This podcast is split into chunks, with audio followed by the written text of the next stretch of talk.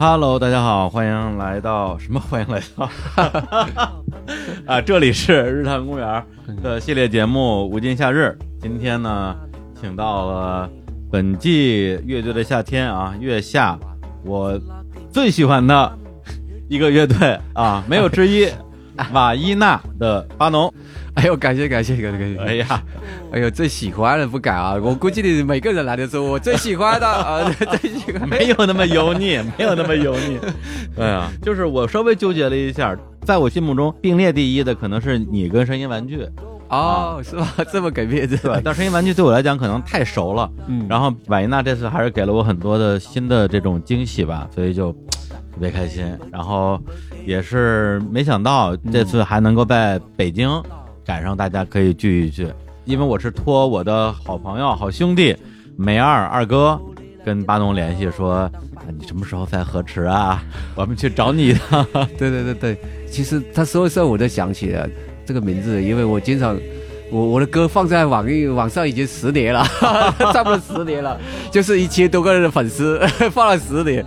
没做过什么灰的东西嘛，就就自己录就放上去。以前我一直就也有印象，来一波人说从日坛公园来，嗯，我一直不知这个是干嘛的，我还不太懂。真的，我我因为我也不听太多东西。日坛公园，但我就记得这个事，所以没有跟我说日坛公园。我说哎呀，哇，我想起来了，这个就是那个唯一的粉丝里边有蛮多都是从那里来的，不错不错，我一定要去。对我就对，哎呀呀，对，因为。是二零一七年，我们还在我们的上上个录音室，在北京的一个胡同叫方家胡同。在那个时候，我跟梅儿，我们俩人也是一边喝酒一边聊，录到凌晨一两点，就是让他推荐十首歌，他十首对他的人生最重要的歌。对，第一首是你是妈呢，啊，第二首是崔健，啊，你就知道这个歌的分量了。然后其中一首是河水清清好几首。然后聊了聊他一六年还是一五年去河池找你们玩的经历，聊了大概有十几二十分钟吧。当时就把我都聊醉了。我说哇，这河池这个地方也太好了，我也要去。然后时间一晃又过了五年时间，瓦伊娜都火了，我还没有去。哎呀，这个这我我都不知道怎么说啊，突然好像火了的感觉，好像是。没事儿。嗯，过段时间我的对啊，别你以为老是火吗？是吧？对，没多久你们就被遗忘了。对，喝两杯茶就降火了。世界就是这样的。哎，反正就很开心，因为约别的嘉宾的时候，说实话，多少有点忐忑，因为很多不熟嘛。包括前段时间那个田鹏也来了，然后苦果也来了，然后周末那个 Helen 要过来，啊，都不认识嘛。然后跟巴农呢，就属于明明不认识。但是一见面就想拥抱的那种感觉，对，哎呦，没有隔阂。对你一说你在门头沟了，我更加 我更加有亲切感。这小时候在门头沟，我就更加有亲切。对对对，就是感觉我的人生经历就是门头沟啊、大理，都是跟河池很像的地方。真的真的真的，我们就是前段刚去门头沟拍的东西啊，我说啊，怎么？北京也有这种山，我 我这么奇怪啊，这么像家家乡的山，对，就很像。你是去那儿拍一个广告是吧？对，就月下完了第二天就马上在门头沟拍的广告。他们我觉得广告组是想拍一个像是你们在家乡的广告片，然后又不可能真去趟广西。对，一看北京是什么地方，门头沟，哎真的挺像的，挺像。对，而且你去的时候是。洪水已经冲过的那个状态是吧？是的，就是看着路边的还好多房子都被击吹的，对，破坏挺大的。对对对，很多房子都被整个给冲毁了，然后很多的那个，相当于是我们进山的那个主干道，整个那个路全给冲没了，都给冲成大石头滩了。所以他们后来修了一个临时路，现在车往上开走的是临时路。哦，对，原来的路估计要修个三四年才能修好。哇，对对，反正我看到好多房子都被。阿斯特的冲进房子里边去了，对，就百年不遇的一个大洪水吧，就是降雨量特特大，对对对对对对，没法避免的一个。去年其实这个，因为我种地的话，嗯，我对天气的这个变化还是很有很明显的这种体验的。对对对，其实我们很多时候说，哎，天气怎么变成极端化、恶化？它它就是这种，它会很极端。像这个明头哥这种，是降雨量一下子很大，你但是以以前没有这么，就不是经常有这种极端天气，就是或者说以前就没有，是这突然来了一下，对，要不人家也不可能把房起在那个的对超出了所有历史水位的一个容载量了。是，所以其实相对于这种这么大容载量，因为我们种地更加，去年有一个更重要的就是持续干旱，在我们广西地区。就我有一块地，就是我种了十年那一块地，我去年就没有种，因为那一块田是靠那个泉水，每年靠它下雨冒水出来，哦自然流到我的田里的，就是没有当时去拍那块田。但是就是因为去年，它是从去年十月秋收以后就一直干旱到了今年的七月六七月。哦，真的是一个感受到这个极端气候。极端气候。呃，山上因为广西不是很多石头山嘛，山上很多树都枯了。就水分已经干到树的，但是它能长成树，说明以前没有这么干过。对对对对，要不然早就死了嘛。对，直到你有一点小雨，它就会，就是它长期的就干。所以这个地球的确这个气候是在有很大的一个变化。对对对对对，咱们今天好好聊聊地球怎么办的问题。对，我应该怎么办？啊，怎么办？怎么办？哎呀，所以这个怎么办？说到我们的大梦，它的确是大家是可能说我因为。不能说红啊，没有说 这么抛头露面过。啊，所以这次抛头露面啊，还有很多人都会质疑，就是说，哎，这这个又投机，这个又在 挖大家的感情。那其实他可能不是我们挖，我们本身也是这样受苦，只是我们写出来了，或者是有了一种感受。它刚好也是这个，就像气候一样，嗯，世界在变，嗯，气候在变，呃，社会也也会有一个到某个点的一种。所以它其实是应该说是刚好大家都有来到一个这种状态，嗯，所以可能就像怎么办这首歌，它会让每个人都有嗯感受到这种变化，就像气候变化的这种来到某种压强的时候的嗯一个表述。对对，就说到投机，其实有个问题，本来我想最后问的，那正好顺着聊，就是嗯，你会怎么去感受那些？说你们投机的这种声音，举例子啊，就是大梦就不说了，嗯。啊，然后比如说决赛，你们找了一些你们的村里的小朋友，嗯，一起来唱歌嘛，有的人说啊，这个是在用小孩拉情怀，然后呢，你得了那个第三名之后，又把奖杯送给了这个观众，大家说哇，这个是在作秀，对，就是好像你怎么做都会有人不理解，然后质疑你的出发点，不相信你，说白了，大家不相信你。对这种不相信，你自己怎么去理解呢？这挺可以理解这种不相信的，因为因为我们已经习惯了在电视上看作秀这种事情了。嗯，所以你稍微不一样的就觉得是在作秀，在卖一个巧，因为我们已经可能大家已经习惯了，是不是在电视上其实很多都是表演的节目假的东西啊，都是假的东西太多了，以后，所以有时候可能我们。只是按本线的去做的时候，他就觉得好像也是在作秀了。但的确，你也不可能避免别人去这样怀疑。但是我觉得，当一件事情变得扑朔迷离的时候，我都会回到本质。嗯，就是我觉得我们在在传达一个什么，感受到一个什么，嗯，有没有点好？如果当然你用恶意去揣测所有东西。你可能是永远感受不到别人的好意的。那比如说，人家画写实油画，你说，哎，怎么没有想象力，不抽象？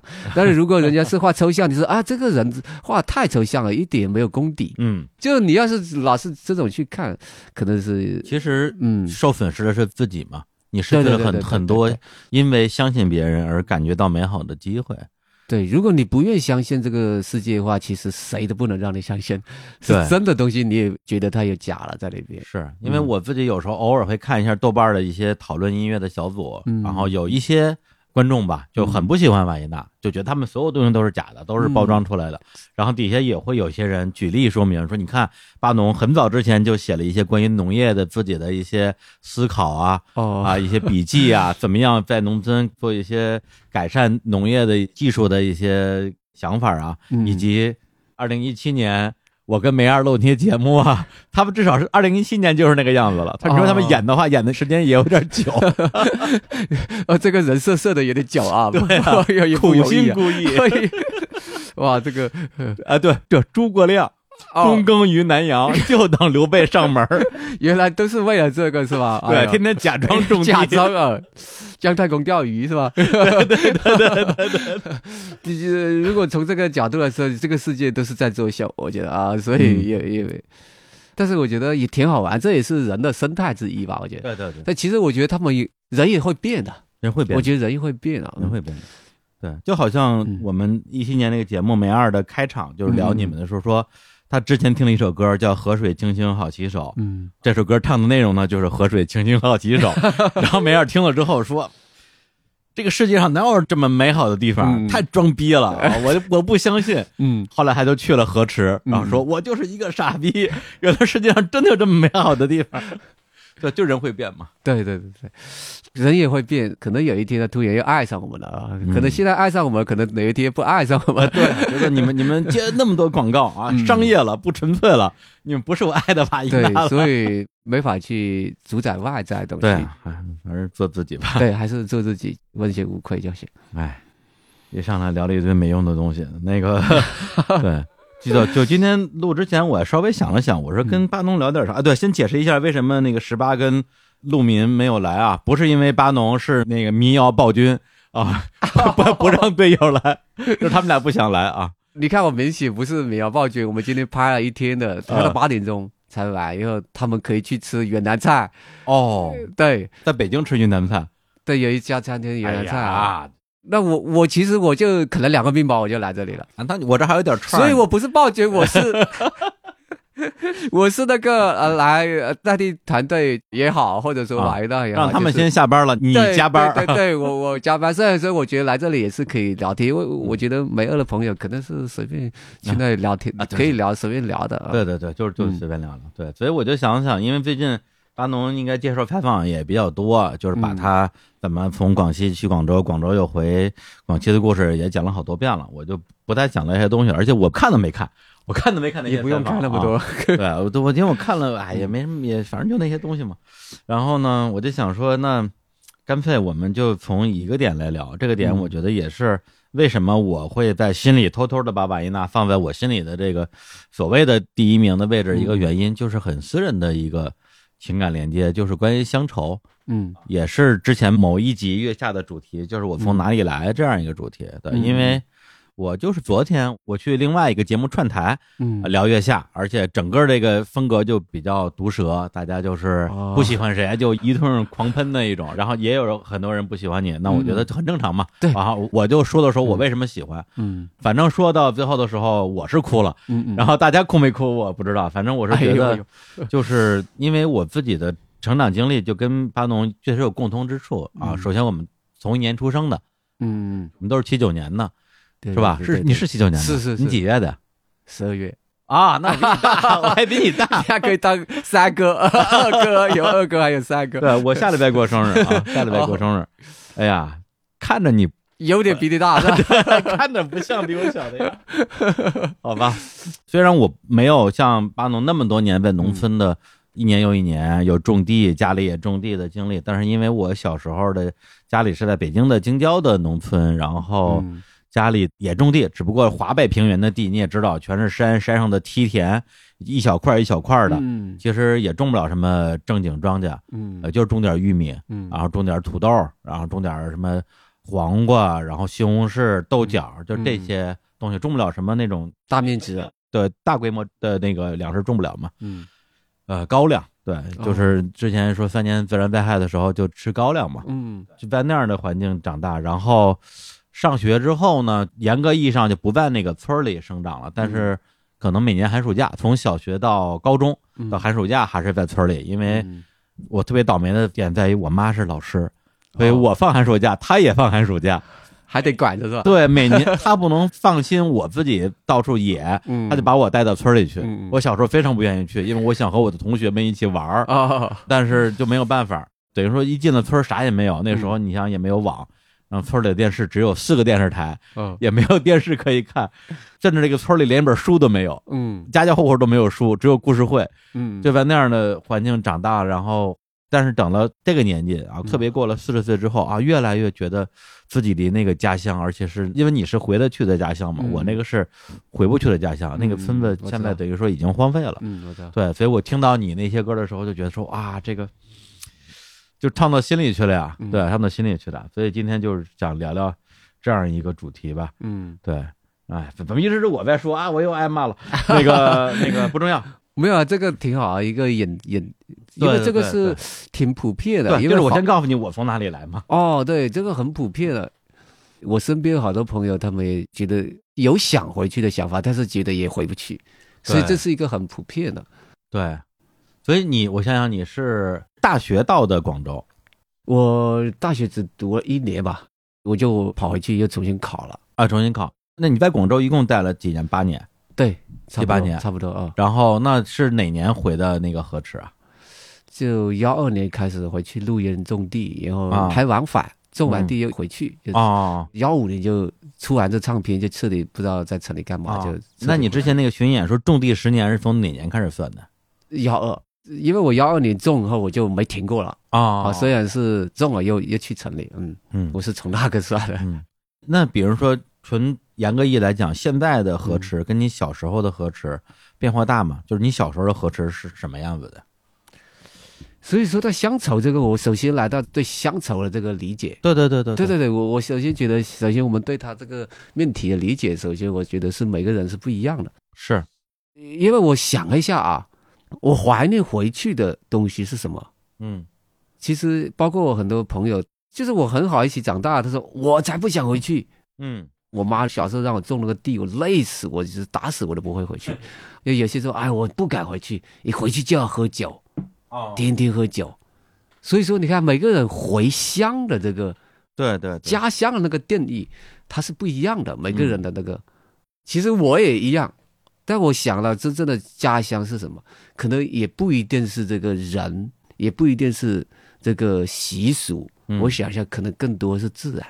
嗯。因为小时候最快乐，真的就是在山野里奔跑。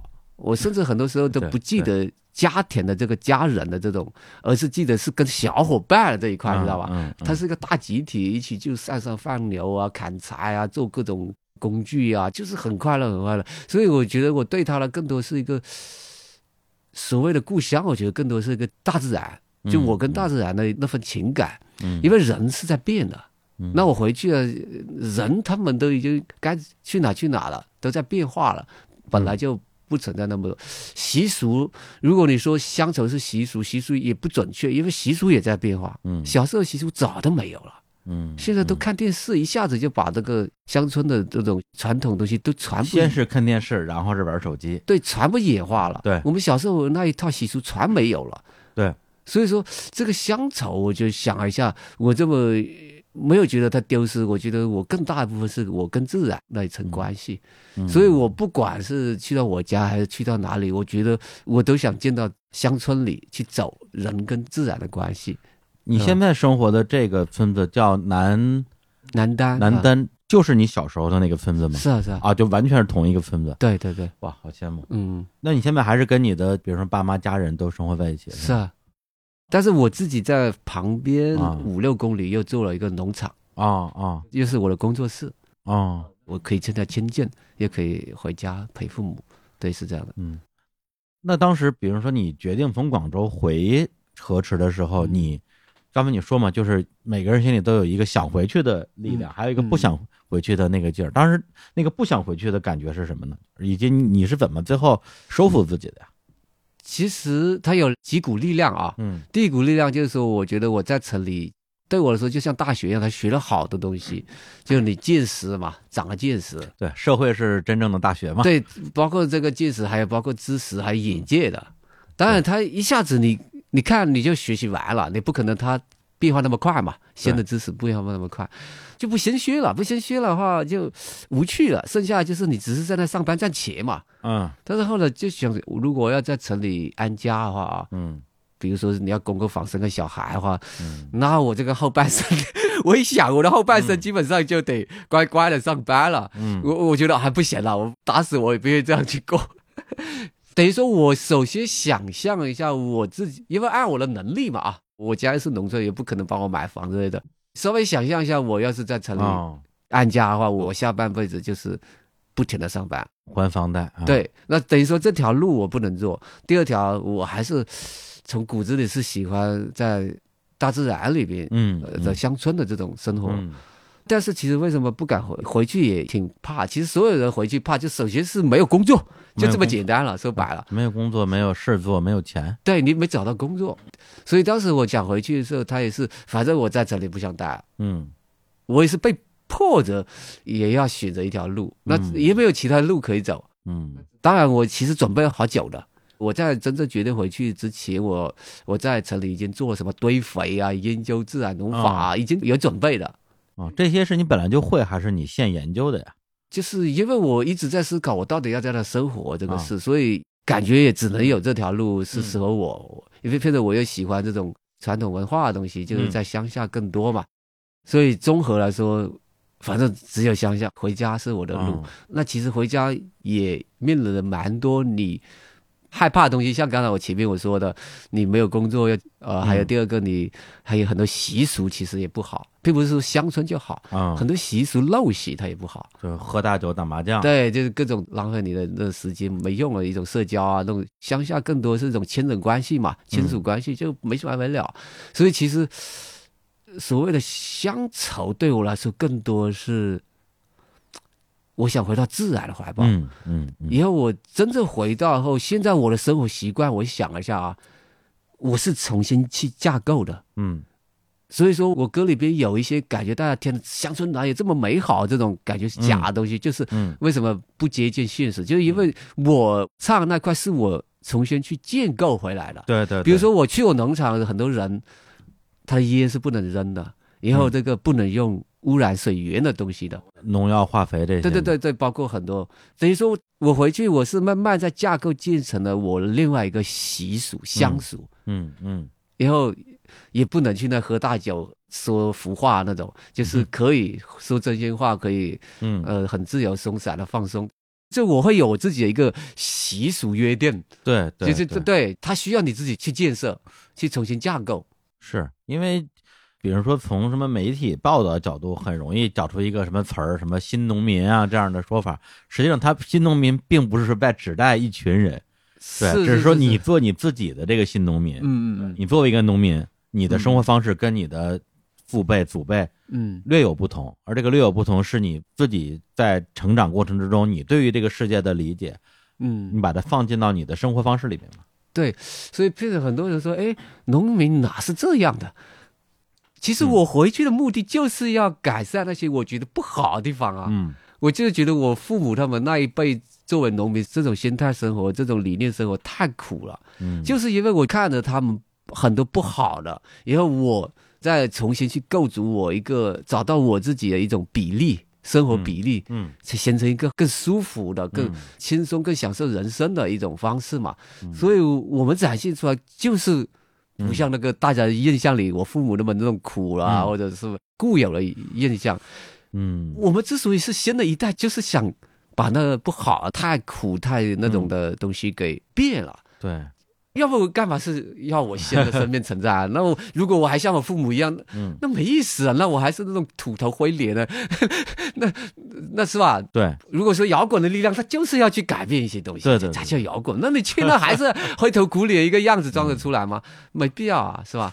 就就没意义啊。对对。而且我觉得，比如很多人对于农民的这个就是啊什么脸朝黄土背朝天，一个汗珠摔八瓣的印象，很多时候，比如来自于影视作品或者文学作作品。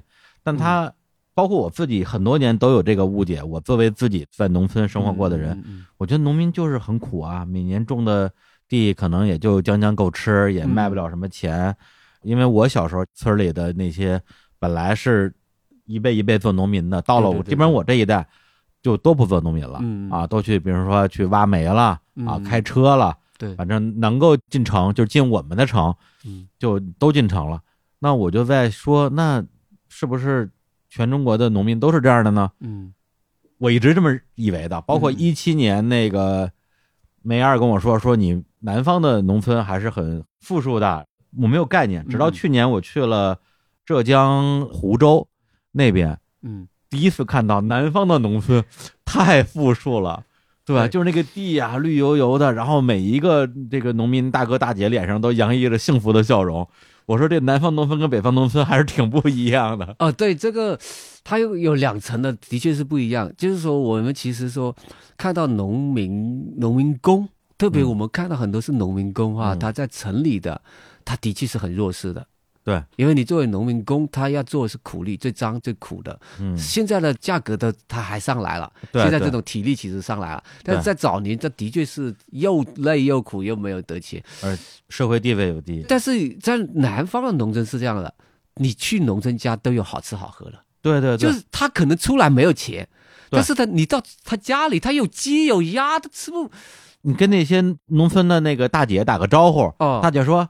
吃了没有啊？没吃，来家里吃饭吧。对我们杀个鸡吃啊。对啊，就是问题是就不认识，我就是路过的。大姐说来家里吃饭吧，我就觉得哇，好开心。对，因为南方它一年四季都可以种蔬菜嘛。对对对，果果蔬都有嘛。它不像北方可能说，哎，整整个冬天时间很长就没有东西吃了。半年时间就猫冬，啥也干不了。对对，所以南方其实它在吃这一块，如果你稍微勤一点，不是那种特别懒了啊，对，你种一点果树啊，种一点什么芋头啊，什么，其实养点鸡鸭，它真的是随时都可以招待你有鸡有鸭吃的，真的，呃，腊肉怎么吃的？只是说农民他城里他来务工的时候，他的确是很弱势，嗯，包括他如果只靠卖农产品也弱势，嗯，但是他。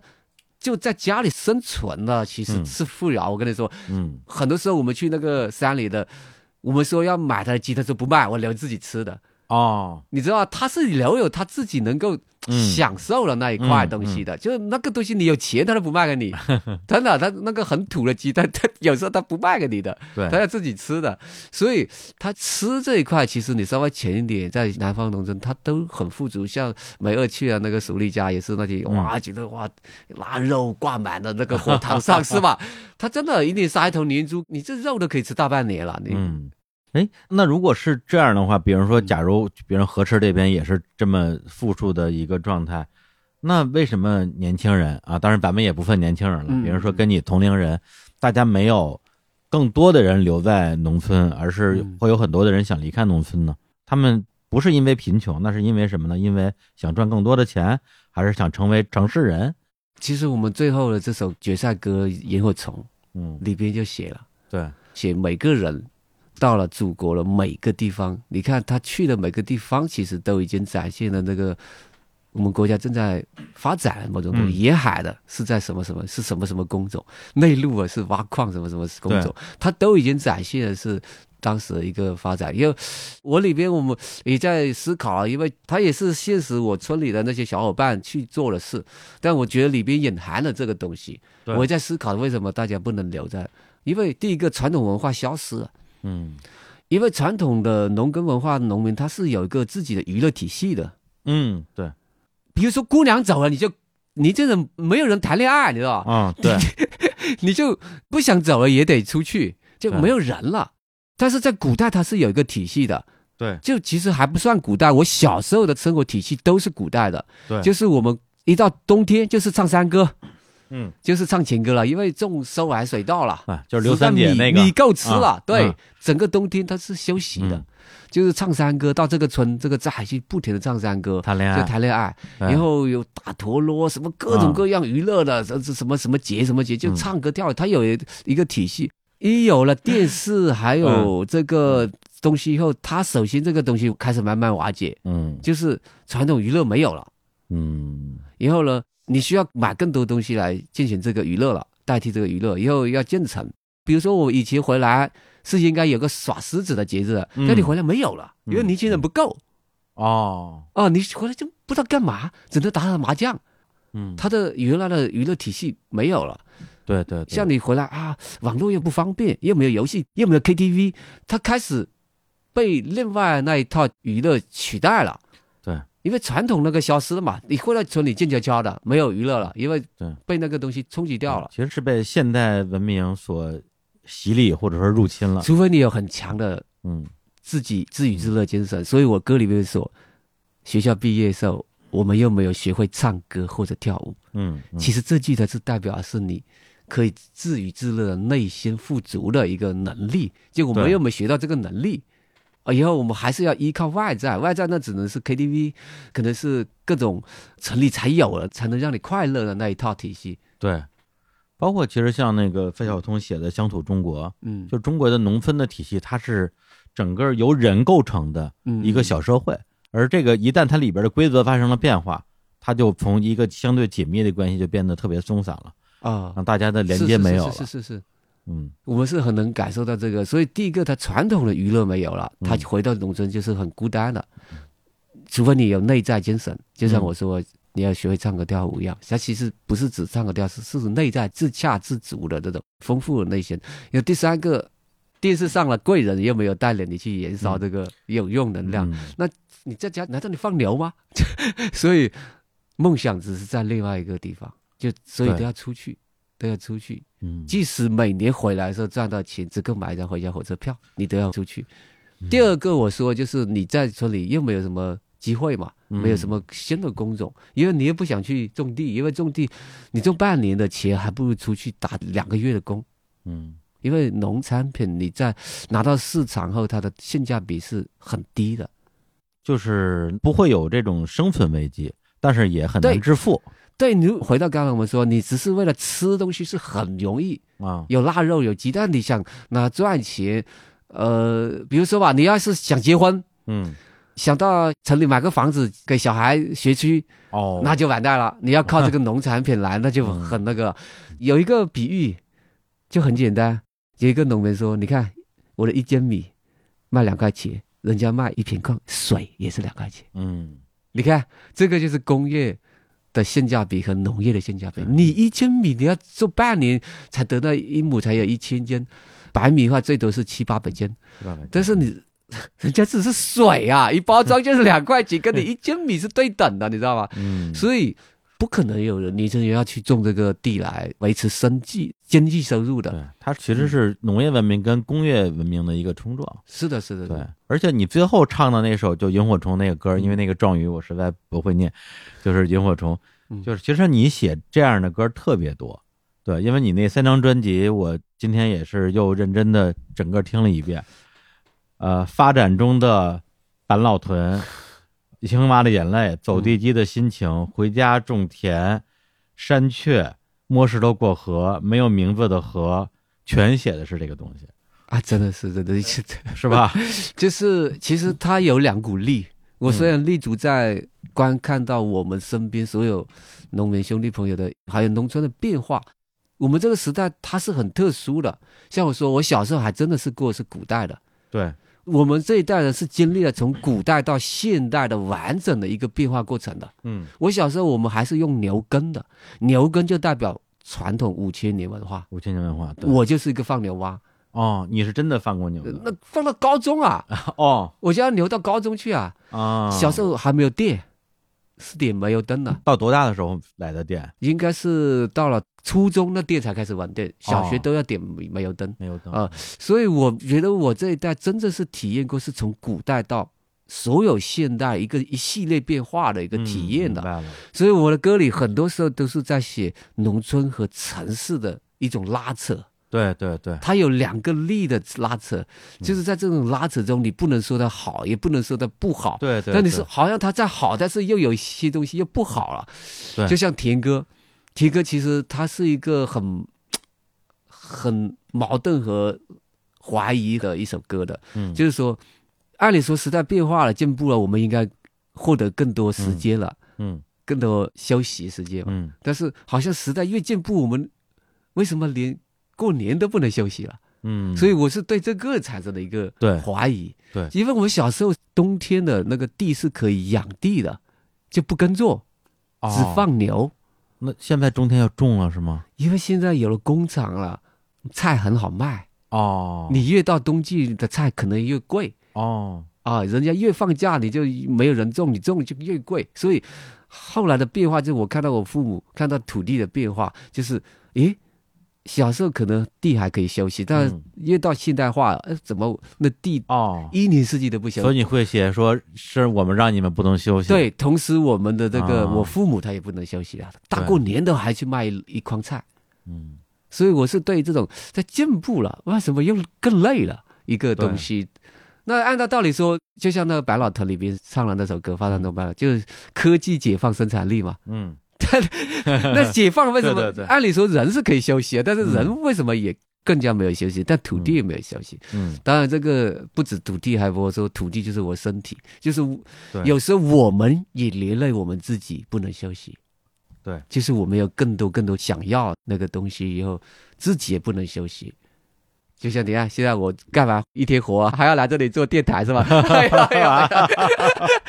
过来玩开玩笑，开玩笑，开玩笑。干杯，干杯！开玩笑，我是来这喝茶了，喝茶，喝茶。对，所以我我自己，嗯，听你的那个作品，就是，就咱们就说这个最后决赛这一首，嗯，我自己其实比较感动的点，或者是我会有思考的点，就是你作品中的那种拉扯感。对，如果你简单粗暴的下一个结论啊，说城里套路深，我要回农村，那这个东西我觉得就太，世界不是这么简单的。没这个观点，我觉得很幼稚，因为这个你这样就批判了城市了。对我首先刚才一开始我就说，城市是我长见识，是我成长，是我培育我的地方，所以只是说我后来说要到我要生活的时候，我要去选择一个什么地方生活，所以你不能说骗着。呃，什么城里套路深？其实城里有很多好的，我们学到很多东西。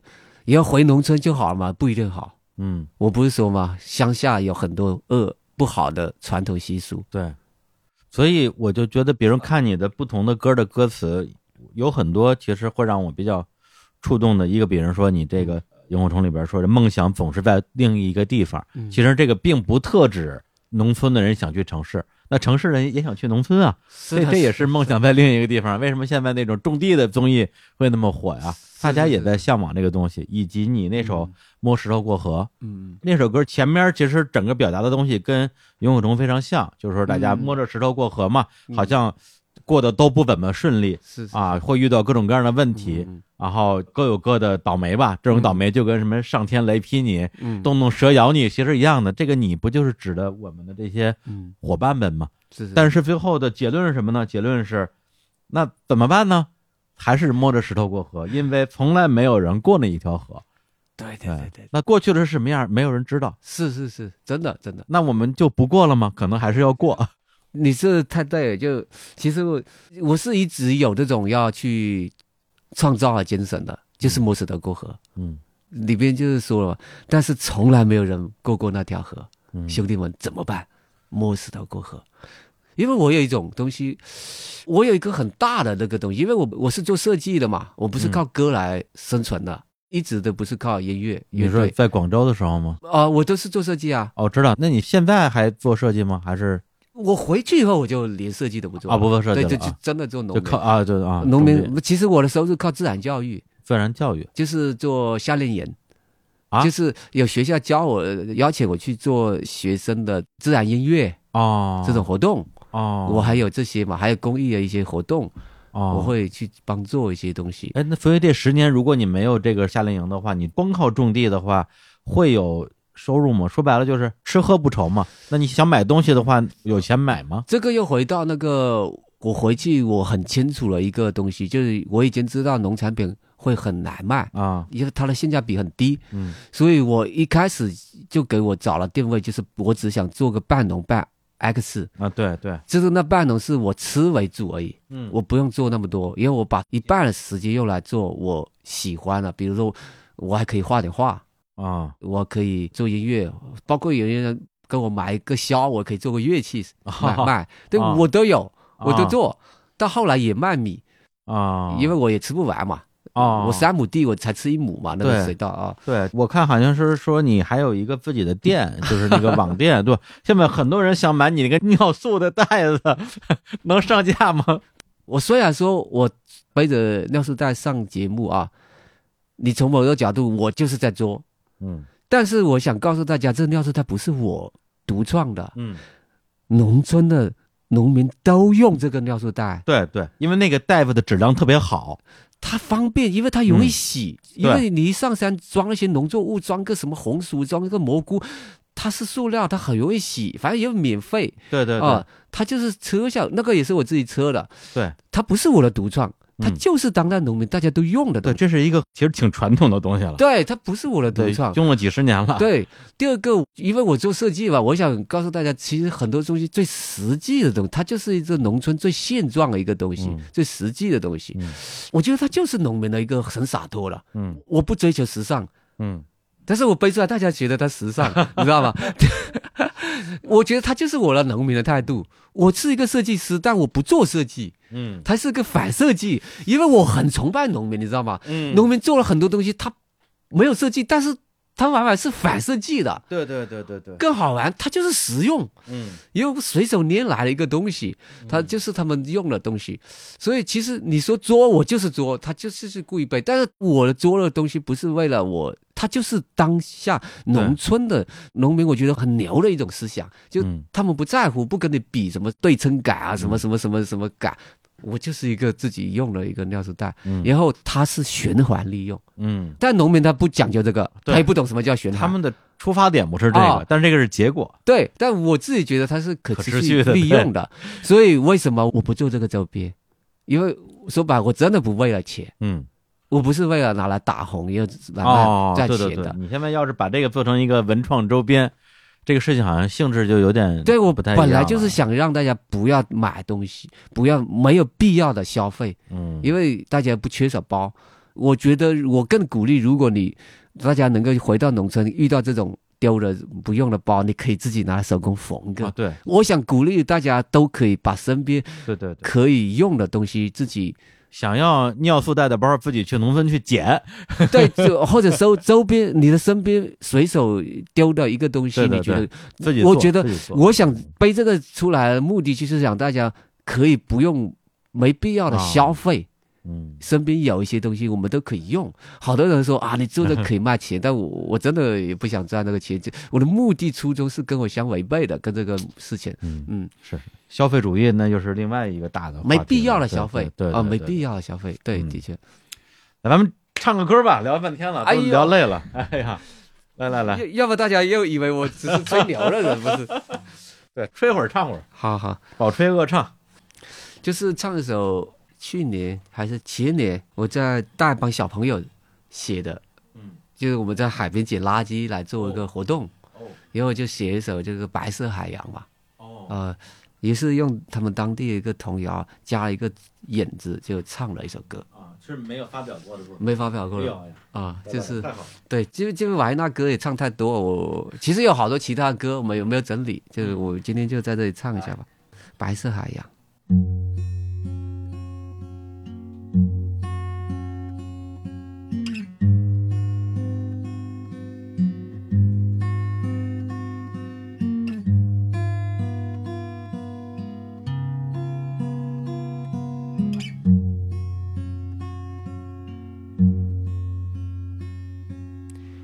热淋淋，热滚滚，热滚滚，热淋淋，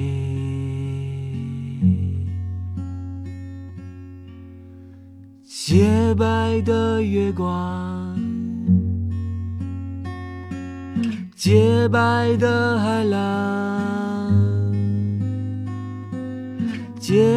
白沙滩上，人们在歌唱。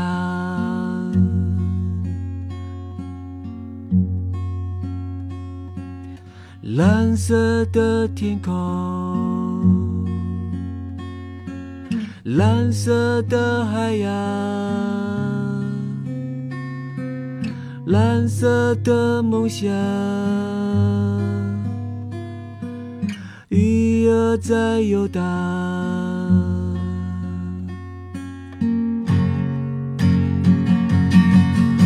哦嘿，不不不不，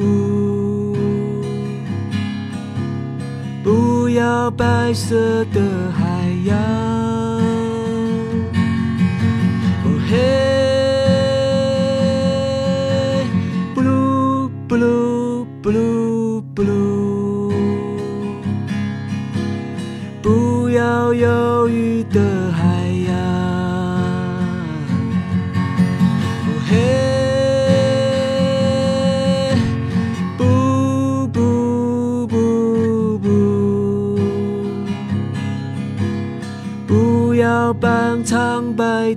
家乡。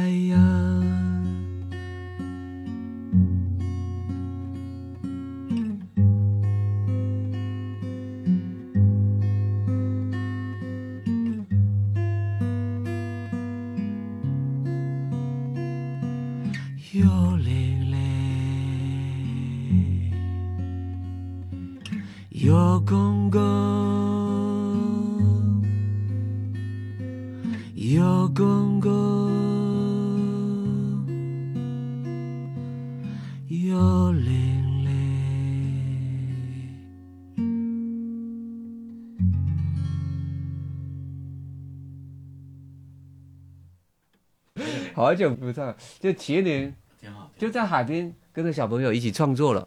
嗯，写个呃，这就是在捡那个海边捡，就是有有个公益机构叫我去写一首那个健谈音乐的歌嘛，我们就带着像从小就引领渔村的新一代的小朋友，就学校也支持，就合作，我们就去带了二十几个，反正谁愿意来参加都可以。嗯，哇，海边就有个。推在沙滩上很多垃圾，就是都是那种白色的泡沫啊。对对对，我们就就两天时间，我就带他们就先第一天就把那个泡沫做成弹拨乐，还跟鱼线就叮叮叮可以弹。就我们直接拿垃圾做成乐器，还有瓶子吹的咚咚咚咚咚咚咚那种。哦，就做以后又创作一首歌一起唱。这个月玲玲月光光，就是他们的月亮亮月光光的一首童谣。这我只用了这个引子，嗯，然后就写了。呃，洁白的月光，洁白的沙滩上，哎呀，真好。其实节目刚开始的时候，我就说很羡慕你嘛。我觉得两件事儿，第一个就是你的家乡还回得去，而且家人都在那边，虽然有些小伙伴都出去上班了。第二个就是你有你自己有这个力量和办法去改造自己的生活的这个环境嘛。对，就是你不要像你不喜欢的那种。农村的生活方式一样，你要有自己的生活状态。所以就是在听瓦依娜之前，其实有很多就是台湾那边的一些音乐人，就是包括跟你们也有合作的，像那个林生祥，他最早的那个交工乐队嘛。对对对，我觉得他们很重要一张专辑就是那个《菊花夜行军》那一张，一张专辑其实就相当于你那张什么阿妹想做城里人，就是那张的一个基调，包括他写什么。风神幺二五开在县道一八四上，嗯。啊，然后阿成想耕田，阿成下南洋，讲来讲去其实就是说农村跟城市的城乡而已，对这种冲撞，城市对那种张力，对。那个时代变化中的一种张力，对，包括你像陈升和他的那个新宝岛康乐队，嗯，早期的一些作品，因为他那时候三十多岁，嗯。写的作品其实就更就是那种拉扯撕裂感就更强，比如说西汉仔。讲的就是一个农村的小孩来台北混黑社会，最后尸体漂在新店溪。嗯，然后像一百万，嗯，就新宝岛康乐队的歌也是，就是说，啊，这歌不能说，我我我一说就要哭，哎，不说这歌了，大家自己听吧。一百万那首歌也是，讲一个类似的故事吧，就是农村的小孩长大进了城，然后没学好，然后最后就走歪路嘛。对，我觉得我挺喜欢这种音乐，在就像。古文有那个捕蛇者说这种文章，当然这个已经有点有一种观点了，他已经有态度了。其实有些文章它就是纪实，但是你从纪实里，你就能看出当时的社会的一种东西了。对对对，呃，你不需要去做太多评判，所以其实我挺喜欢这种表述的，因为你其实你把真正的某些东西纪实描写出来，其实大家会评。会知道的，对对对对，因为大家都有脑子，不需要你去呃给个答案给别人。嗯，但是你那个东西要写得够清楚，这记实的东西要记得点。其实走地鸡先前也是这样，他不用答案，但是对你只看那件事，你就知道，哎哦，原来是这样。对对，你不要去评论，但是这件事例它会让你自己会得到一个答案，会得到一个反思。另外一个，可能我听歌想接着刚才那个，就是说我因为不是靠吃饭这些，所以我写歌的目的就更彻底一点。嗯，对我来说，嗯，我会自我要求会更想在歌里像农民一样更实际一点。对，就是说，我觉得我写歌的目的不只是说。去表达这个社会，我更多的是我要怎么走，嗯，我不想只停留在说啊怎么揭露、表达或者表叙，嗯，我更多的歌里除了想看到社会的一个真实以后，嗯，我要探索我该怎么走，对，对，我往哪里走。其实我里边更多更多是因为我的歌是为我服务的，嗯，我的歌的初衷真的很自我了，所以我到了最后三张的专辑，那三张三部曲，对了，到了最后那首歌倒数就是回家种地，嗯，对对，那是你自己的个人的答案，对，就是肯定吧，他就是我需要的，我的歌是为我服务的，是很急，所以我的歌他，我不满足于说哦，只是在一个批判什么，嗯，我想如实的了解这个。社会正在变化，这个真实情况以后，我要找到一个出路。嗯，骗子，我要去做。嗯，所以你看，早期的摸索的歌手，我是一个行动派。嗯，我不喜欢说我只停留在哎讨论一件事。对，然后啊，表达我有什么观点很高，我很牛，我的观点很什么很高深啊，给别人看我的观点。我觉得我已经不想停留在观点这个，因为我的歌只是为了我想像明天该怎么走的。那走这个东西，就像我刚才说，我回家回乡，并不是直接回去就享受农村的。我回去一直在建设的。嗯，我从我觉得那个不好，我就想办法。你看，我回去首先是我觉得土地受污染，然后这个很多人种的东西他自己都不吃，他是卖给别人吃的。那他自己吃什么呢？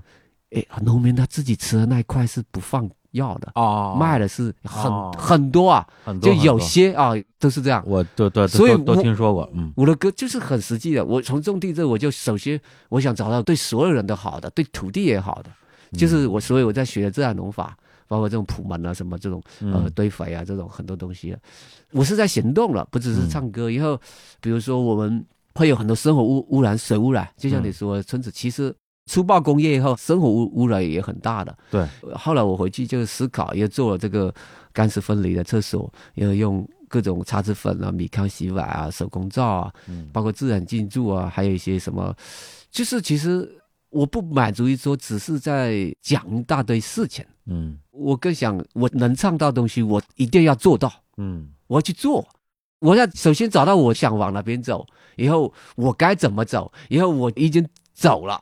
嗯，我是更加偏向这种，因为我这人比较悲观啊，所以我我唱一个反调，也不是唱反调，就是我会有一个本能的反应，就是说你做这些事儿，我觉得都特别好，就是说至少在你的你所能控制的这一方天地一方田地里面，对对，做了你觉得对的事情。但是其实你能改变的就是自己，不用说改变世界了，你改变你们的村儿可能都做不到。当然了，那你怎么面对这种无力感呢？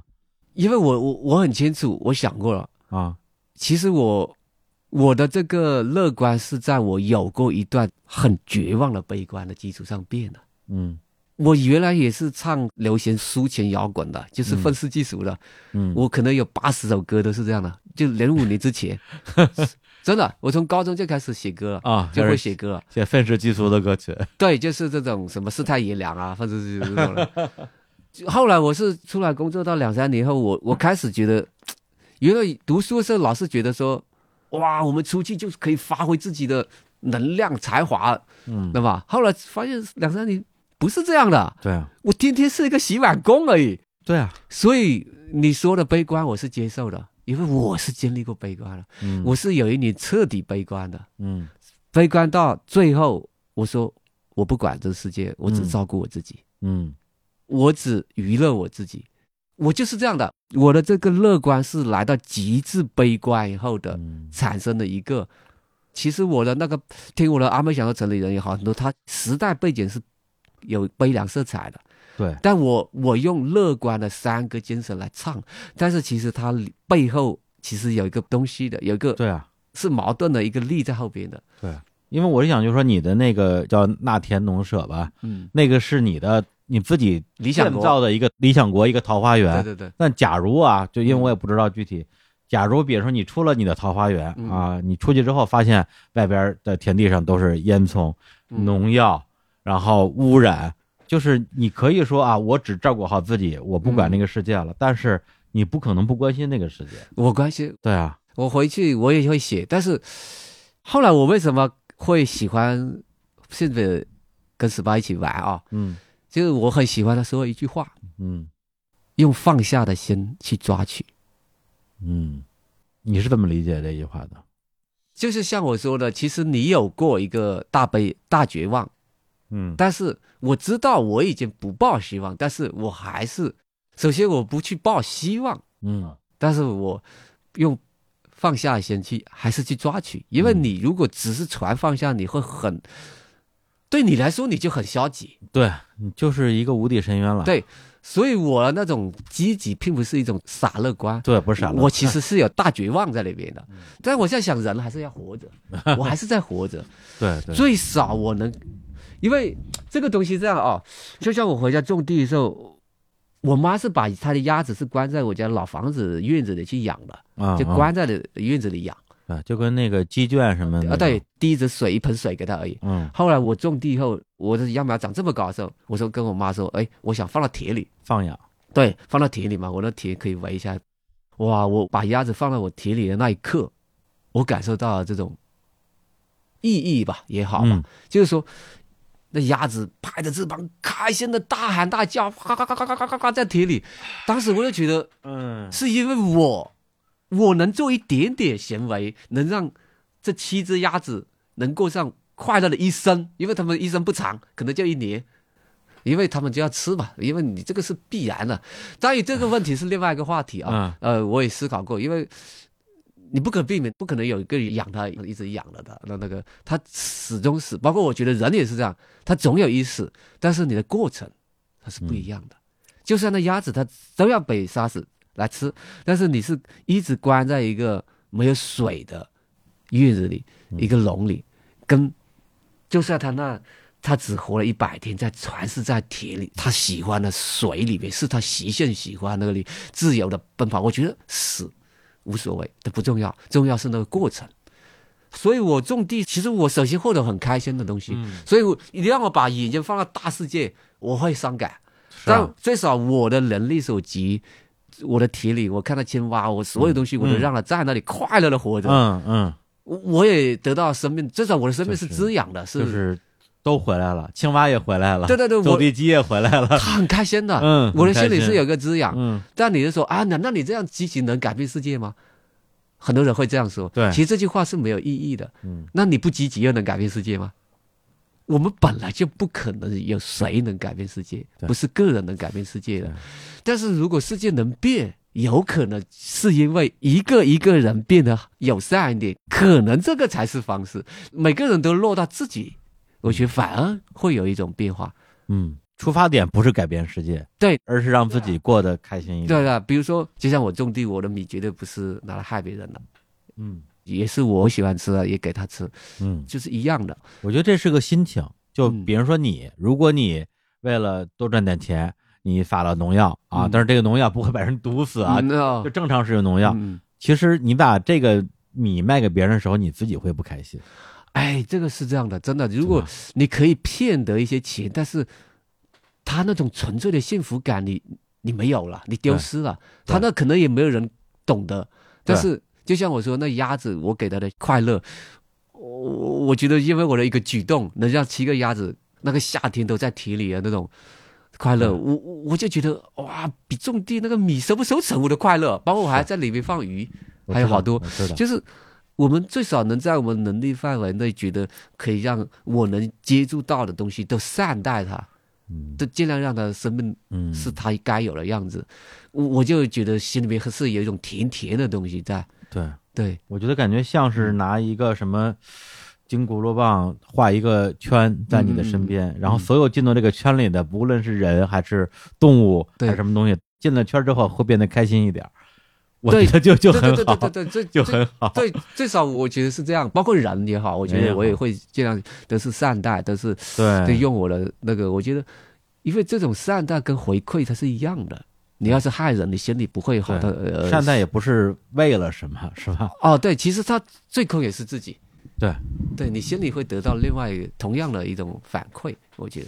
对，我觉得这是最高自私，最高自私就是大爱，就是友善，友善，真的友善才是真的是秘诀。一个人要真的、真的、真正的自爱自私。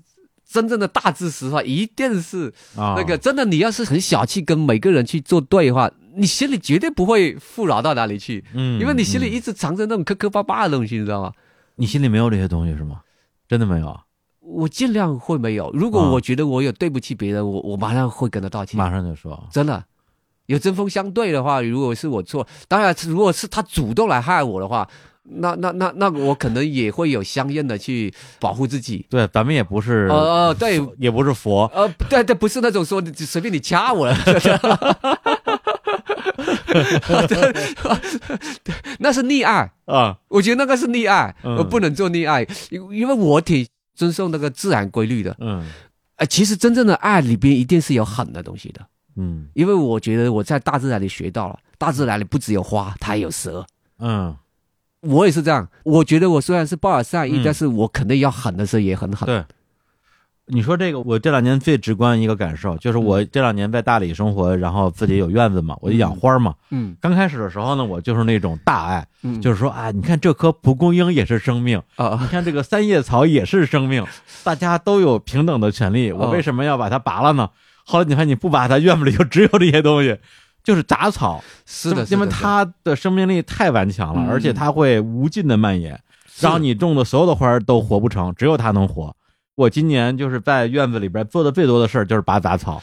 对，我觉得杂草所有的东西，它在野外它们是平等的，对，但是在自己院子里，它是。就像在田里，你不可能是让杂草也平等的长嘛？对啊，它本身就已经有一个，就像我们本身是有我们的身体，我们要最少要保护自己先嘛。对，你不能说啊，随便在我身体上蹂躏我，呃，随便来就这样。其实这种反而也不符合规律。对，因为你要比喻，我们也是一个植物的话，它也是在嗯竞争的，嗯，那我也要有个自我保护那个基本的呃权利的。如果你说，哎，我不健身给别人踩我，他其实他也不符合自然规律。对，每株草它都要力争，它都要向阳光去对对，就是自然不是那种就是伪善的东西。我挺不喜欢那种把爱说成纯爱的，嗯，就是什么都好，哎好，只在发生的都好，嗯，我不太喜欢那个太极端了。该拔拔草也得拔，那个吃鸭子也得吃。我觉得那个连基本的是非都不分的话，它不叫。我就说了，大自然的不是纯爱，大自然的规律一定是它有道的。比如说，大自然里老鼠多了，一定会被蛇吃；你蛇多了，一定要被老鹰吃。嗯，它不是纯说啊，我宠着你，给你全部长。嗯，那种说纯爱了，就是说我宠着你，让你老鼠大量的长，不要碰它啊，要保护它，不要它长。对，大自然的它真正的道一定是有限度的，嗯，都不给过的，都是才是真正的一种。对，嗯，包括有句话就是这么多年以来吧，很多误读就是天地无人，以万物为刍狗嘛，嗯，大家都觉得说这老天爷不仁啊，啊。啊，拿这个万物当刍狗，大家可能也不知道刍狗这到底是个什么狗，实际上这个不仁。和这个刍狗，它不是我们字面上那个意思，就是就是斗争平等。我觉得都理解错了，对，都理解错，觉得老天爷就没有爱心，没有仁爱之心，都当个什么玩具生命。其实他要是不仁，是我觉得他就是没有分别心，对，分别心。就像阳光，它照在国王身上，也照在乞丐身上。嗯，如果他有这个人的话，啊，这个是杀人犯，我不照他的身上，对，这种分别就完蛋了。这个。所以它其实是更高一层的这种对东西，但它有规律。对，你要是做了违背这个某种规律的话，它自己会得受到惩罚。对，就像你，你要是在冬天发芽，你绝对会被霜打死。对，就是这么简单。咱们中国人说的 什么“多行不义必自毙”。对对对对对，它就是这个东西嘛，它是一种自然。嗯，对，是是是是是。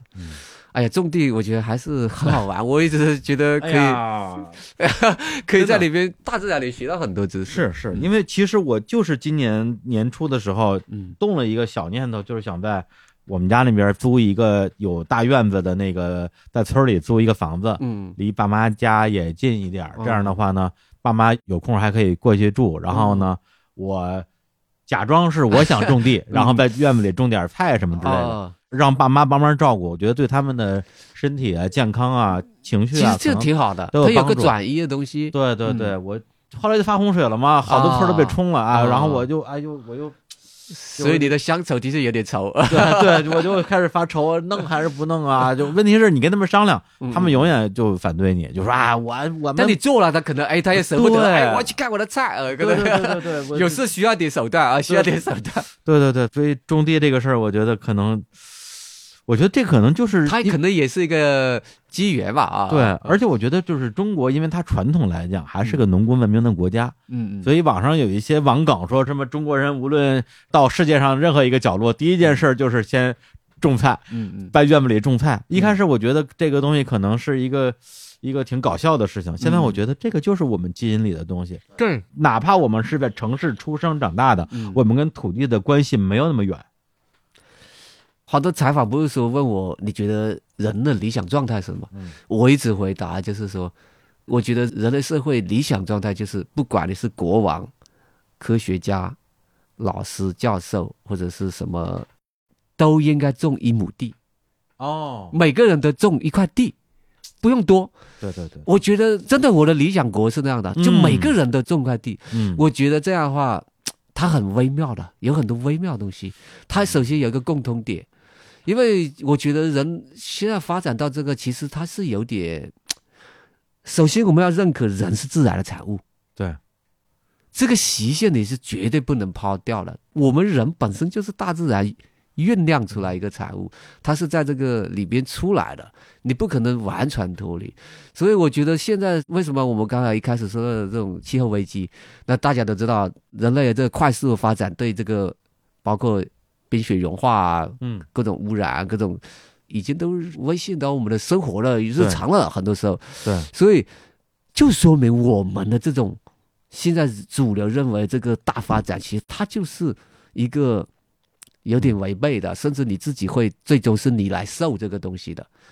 所以我觉得，像我刚才说，每个人种地，就是因为我觉得越到后边，如果你想象，就像现在小孩，他从小到大可能读书很好。但是他都认为他吃的东西都是在超市，嗯，拿来的。对，我只得有钱就行，就他不觉得那个东西是自然大自然给的。他买西红柿跟买巧克力其实觉得没区别。对，我觉得这种人他一定会欠缺一个什么？他未来的是一个高材生，也是一个天才，但是他做的决策或做了某个设计，是绝对不会考虑自然的。嗯，他可能很成功，可能在商业上，在利益上。在某种先进上，它是占了优势嘛？但是他的这个决策绝对不会考虑钱之外的，嗯，考虑到哦，还有环境，对，还有自然，因为我们的源头，因为他的脑海里源头不是自然，他们跟自然之间的这个脐带已经完全的切断了，所以很多很多的东西为什么会形成这种恶循环？就是因为他们没有一个全面、更根源的一个认知，嗯，就只考虑到小部分的利益赚了，嗯，但是。其实你看它，它会消耗很大的其他东西，或者可能是创造了十份东西，但是排了二十份的东西去污染这个地球。对，就刚刚你说每个人都种一亩地的时候，我不知道为什么脑子里蹦出来一句歌词，啊，是我的好朋友金承志，还有一个叫上海彩虹室内合唱团，哦，我忘了哪首歌了，反正里边有一句歌词是“大人也会变小孩”。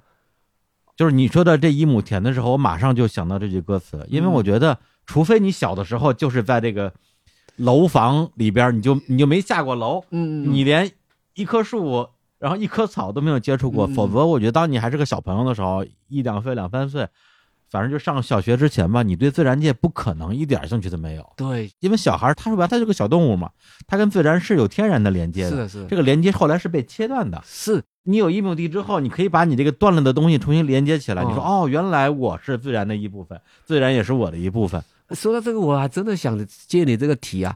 很多家长他们是有问题的，嗯，因为我看到我那个姨呀，他那孙子就想去田里那个泥巴那里去玩啊。我那姨就说：“别去那里，那里脏；别去那里，那里有虫；别去那里，那里什么什么。”他就给他灌输这个。有的小孩后来第二次来就觉得好臭啊。这里好臭啊，这里闻到草味道，他也说臭，其实就是被他这样吓着吓着吓着，就是脏臭什么什么的。对对，我觉得好多大人也是这样，嗯，给小孩灌输一种远离自然、远离自然，觉得自然是丑陋的、落后的。嗯，我们每天吃的东西都是来自自然啊，对，不来自直接自然也是取材自然。对，就是我说一个可能有人听了之后会生理不适的东西，就是。因为现在大家都在城市都用这个冲水马桶嘛，嗯嗯嗯，我那天就突然脑子里蹦出一句话，我说如果每一个人每天都花一分钟时间看一看自己拉的屎，嗯，你会变得对世界多一点敬畏心，因为你明白吧？因为你不看那个东西，你觉得这个东西是一个恶心的、肮脏的东西，跟自己没有关系。拉完之后你就把马桶盖盖上，啪一冲，对。啊，就是这种脏东西跟我可没有关系，嗯，它不是我从我身体里边排出去的，嗯，但是在农村。特别以前那种自己挖的那种厕所，嗯，每天就是要看啊，对，你不会觉得说啊，自己跟这种说白了是一种自然循环的东西，是你假装自己跟它没有关系，是是是是是是，然后就变得越来越傲慢。对对对对，其实我们还是动物，都是会拉屎拉尿，我们就是个动物而已。对啊，动物就是自然中的东西。是啊，嗯，对，这么就是都别说看了，很多人说都不能说，哎，你真恶心，说这个玩意儿干嘛呀？你不拉屎啊？就是就很奇怪。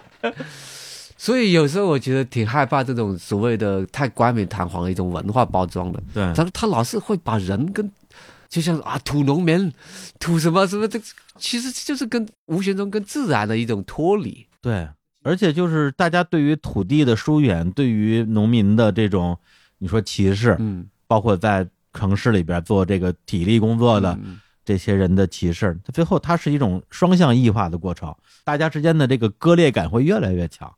真的是，真的是这样。但是这个东西我不知道啊。比如说，再过 再过几十年，因为我比较悲观嘛。嗯嗯。比如说，农业肯定会一直存在，因为人要吃饭。但是有可能农耕文明真的就没有了，就只有农耕没有文明了啊！全都是可能生产线，一切皆可能，是吧？真的。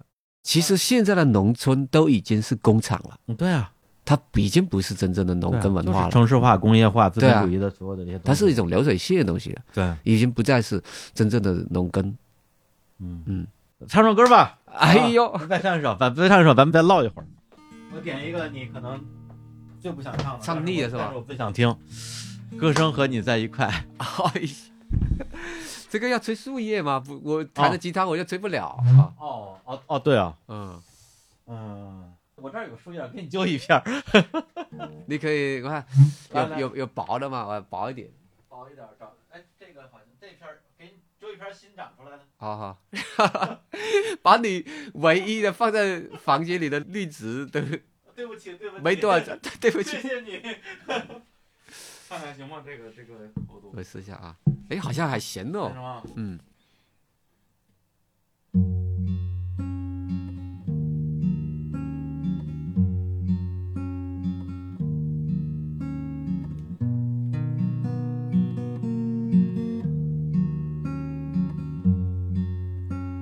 农啊，那个时候我在家放牛，你在家打菊菜。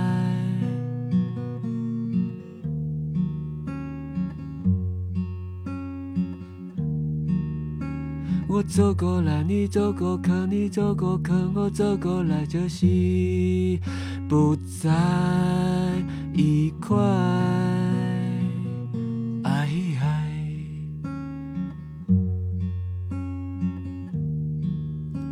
那天，我吹着青青竹叶在路边，看着你上了车子离开。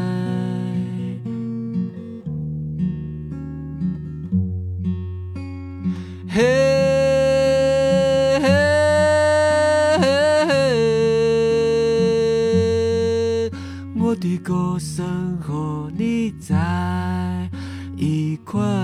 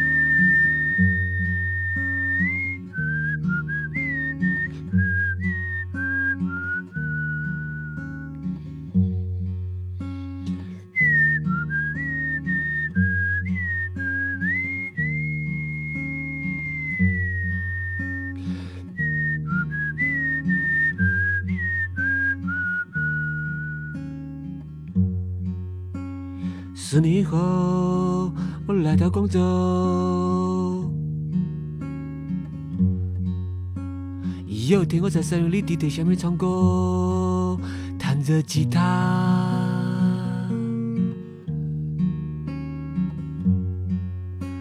有很多的人走过客，又走过来，又走过来，又走过客。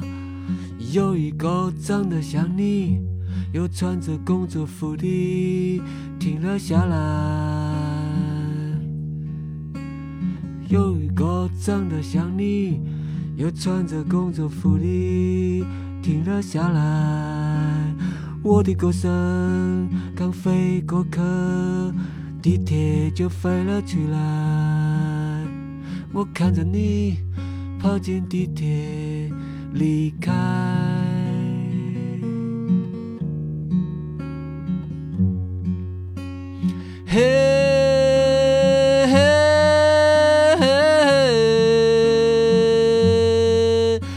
我的歌声和你在一块。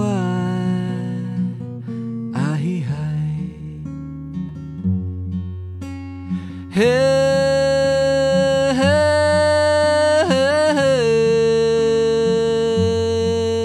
我的歌声和你在一块。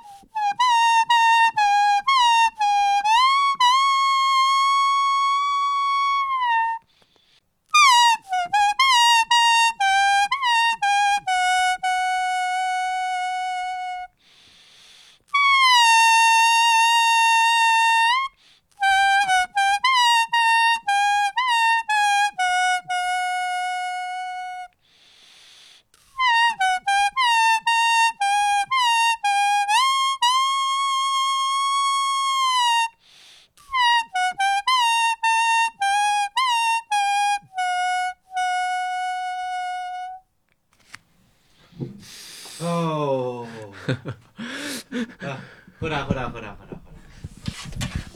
哎呀，天哪，哭了，哭了！现场听的不一样啊！哎呦，太不一样了！还是你喝了酒自自自 自我自我自我感动，自我感动吧？因为酒醒了，这个幻觉又没有了。谢谢。巴农，谢谢办公室养的黄金荣。哎呦，是吧？这个叫黄金荣是吧？对，黄金荣。谢谢这棵树。嗯，对，谢谢这棵树啊。唯一剩的二十片树叶被我摘了一片。对，因为来了之后就有点水土不服，我们就抢救了一下。之前最少的时候掉的不剩十片叶子了，已经。最近正在恢复生恢复着，嗯，恢复生态，身体恢复中。哎呀，今天真的就是没拿巴农当外人啊，就是又点歌又又。我也没把你当外人，又有大放厥词啊！我现在要点评这首歌了。这首歌我当时你们那期是我整个这季月下我听的时候，我自己的那个观看体验最好的一期，因为今年正好这几个月我主要在北京，只有这期节目我在大理啊。然后我在大理，大理有一个就是全国连锁的酒吧叫跳海，跳海刚刚开了大理店，在洱海边上。在一个大院子里，然后这边点着篝火，那边呢一个大投影投屏，我们这边喝着精酿啤酒，看着月下，看的就是这一集。这首歌一出来，我当时就真的，我觉得我很纠结，到底对我来讲，萤火虫是 number one，还是这首歌是我心里的第一名？嗯，反正当时那感觉就是，在当时也是喝了酒，跟今天一样，对，喝了酒之后觉得加倍好听。就是为什么？我觉得这首歌跟我听萤火虫里边的那种。很有个人共鸣的，我的小伙伴们全都失散了的那种感觉又不太一样。就是这首歌，我觉得它激发了我内心里边诗意的部分，就是那几句歌词嘛。你在广州的那个相当于地铁嘛，嗯你在弹着琴唱着歌，嗯，然后一个长得像你的人在赶地铁，嗯，然后我的歌声飞了出来，地铁就飞了出去，嗯，然后我看到你上了地铁离开。然后我听的时候，就是觉得说，哇，这个歌太牛了，是我就这么多季月下我听到的最喜欢的一首歌。哎呦，然后到了你 talk 的环节，就就问你嘛，说哎，这首歌怎么写出来？你说啊，因为我在广州地铁唱歌碰见了我的，就相当于青梅竹马什么之类的。嗯，一下我就这个光环就碎了。哦，我觉得你说的不对。哦，对啊，你说的不对。哦哦，为什么不对啊？嗯嗯嗯，我来解释一下，我来大放厥词一下。有点可以添的东西了。我来大放厥词一下。嗯，当你说我看到一个长得像你的人在赶地铁，然后这个时候我的歌声飞了出来。嗯，你这首歌就是我理解啊，嗯，是给谁唱呢？不是给你唱的，是给一个长得像你的人唱的。我就当他是你啊，我唱给他听，就是唱给你听哦。然后。下一句话就不是说长得像你的人，而是说，然后我看到了你走上了地铁，嗯啊，离开，嗯，这个你不是你，这个你一定不能是你，嗯，正因为这个人不是你，所以他才是你。你你明白我意思吗？正因为就是实际上我的那种伤感，不是说我看到你上了地铁没有看见我，而是一个长得像你的人。走上了地铁，嗯，我知道那个意思。对，然后他明明不是你，但我我我把他当做你，嗯，正因为这个你不是你，所以他可以是任何一个你，他是千千万万个你，我也是千千万万个我，因为很多的人就是这样跟自己童年的伙伴、童年的初恋什么之类的离散，喜欢的人或者什么的。如果这个人真的就是你一个具，反而实了，具体的话反而那个了，你是一下就实了。对对对对对，对，所以。音乐不能解释太多，音乐不能解释。对，这这那个十八怎么说？语言一旦说是有是有破坏性的啊，太有破坏性了。对对对对，对，就是我听了你的解释之后，哇，灭嗨了，灭嗨了，好不开心。但是我听了那歌时候，我说哇，这首歌我我觉得这是这是文学，这是文，真的，这个这个就太牛了。要忘掉我的说辞，哎，忘掉我的解释。对啊，我说我看的纯享版多好。对，我可以永远把那个你当成不是你，更多想象的东西。对啊，对，就是因为作品，就是音乐作品，它本身应该有这种多义性。是是是，嗯，它不需要遵从读者那本意的。其实我们包括我们自己听歌也是，很多歌我都不愿意听的歌词，我听到他那个感受，我就对，其实是需要激发我自己对经历过的感受。而且这个感受是一个东西，歌词是一个东西。你再跟那个创作者聊一聊就颓了，我不想听 被人聊具象了 啊，变得他那个具象又不是我的。对啊，啊对对，看电影更是如此嘛。你听导演说，哎，某一场戏你有很多的脑补，导演说我啥想法也没有，你还是别跟我说了。哎呀，但是这首歌当时就听到这一段的时候，我那个时候可能喝的也挺多的，然后就哇哭了哭了哭了哭了，就好开心。当 当时就真的好开心，就觉得我这就是。找到了一种审美上的，对这首歌，我觉得是审美上的一个特别大的一个共鸣的那种体验吧。对，哎，你你觉得就是对你，因为你首先我用一个特别刻板印象的词儿来形容，你是一个农民诗人啊，就是在我看来你是农民诗人。对，因为你写的很多歌其实是田园诗嘛，嗯，在我看来歌词是田园诗嘛，但是中国，比如说从传统意义上，田园诗人。嗯，就比如说什么陶渊明啊、王维啊，但是他们本身并不是田园人，他们不是农民，农村的。他们说白，他们是城里人，还是我对啊，反正写农村的。城里人写农村，陶渊明说：“哎呀，农村真是好啊，哎呀，世道真是乱。”他关心的还是这个世道，因为他他是城里人。对，真正的说农村人写农村呢。我印象中的这个例子特别少，比如台湾有一个诗人叫吴成，嗯，他是著名诗人嘛，他也出过以他的诗歌谱成的专辑，叫《甜蜜的负荷》吧，里边他给那个罗大佑写的《无相印象》，嗯，然后林生祥唱的《晒谷场》，嗯，张悬唱的《我不和你谈论》，都是用吴成的诗歌改编的。他是个农村诗人，嗯，对你也是个农村诗人。那我比较好奇，就是你作为一个农村诗人，对你从审美角度，你受到谁的影响比较大？我说我零五年写的那些歌，的确是受到正统的这种修饰手法这种，嗯，但是到零五年后，就我写的这些歌，你说要受什么影响？可能真的是受民间艺术，民间艺术，嗯嗯嗯，我是经历过一个叛逆期，我经过好多叛逆期，我是个经常会叛逆的人。哇，你废摇滚？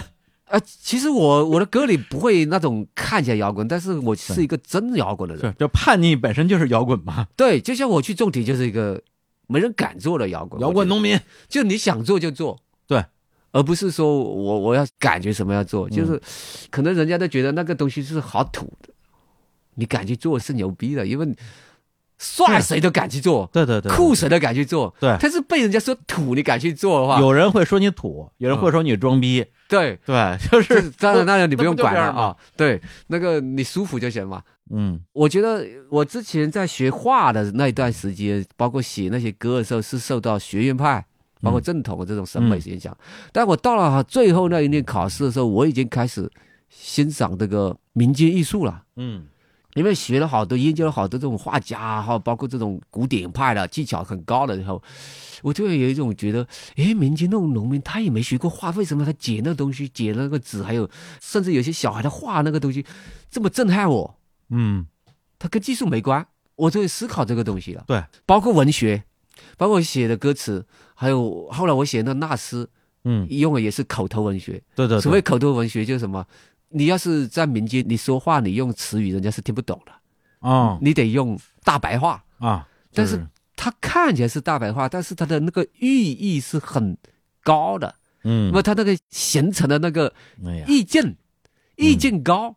自己说自己意境高啊。我我是说民间 啊，民间那种，就是我读民间那些很多东西，他没有用复杂的手段，包括民间的那个乐器，他拉那个琴，他就只有一个把位，就说白就五个人。嗯。就不像钢琴八十多个键，五个八十多个键，它其实就是那几个人反反复复，就很简单。对，但是他那个意境很深。你看有些民族他拉那个，嗯，就几个人，但没有其他东西可以代替，他就是他那个味。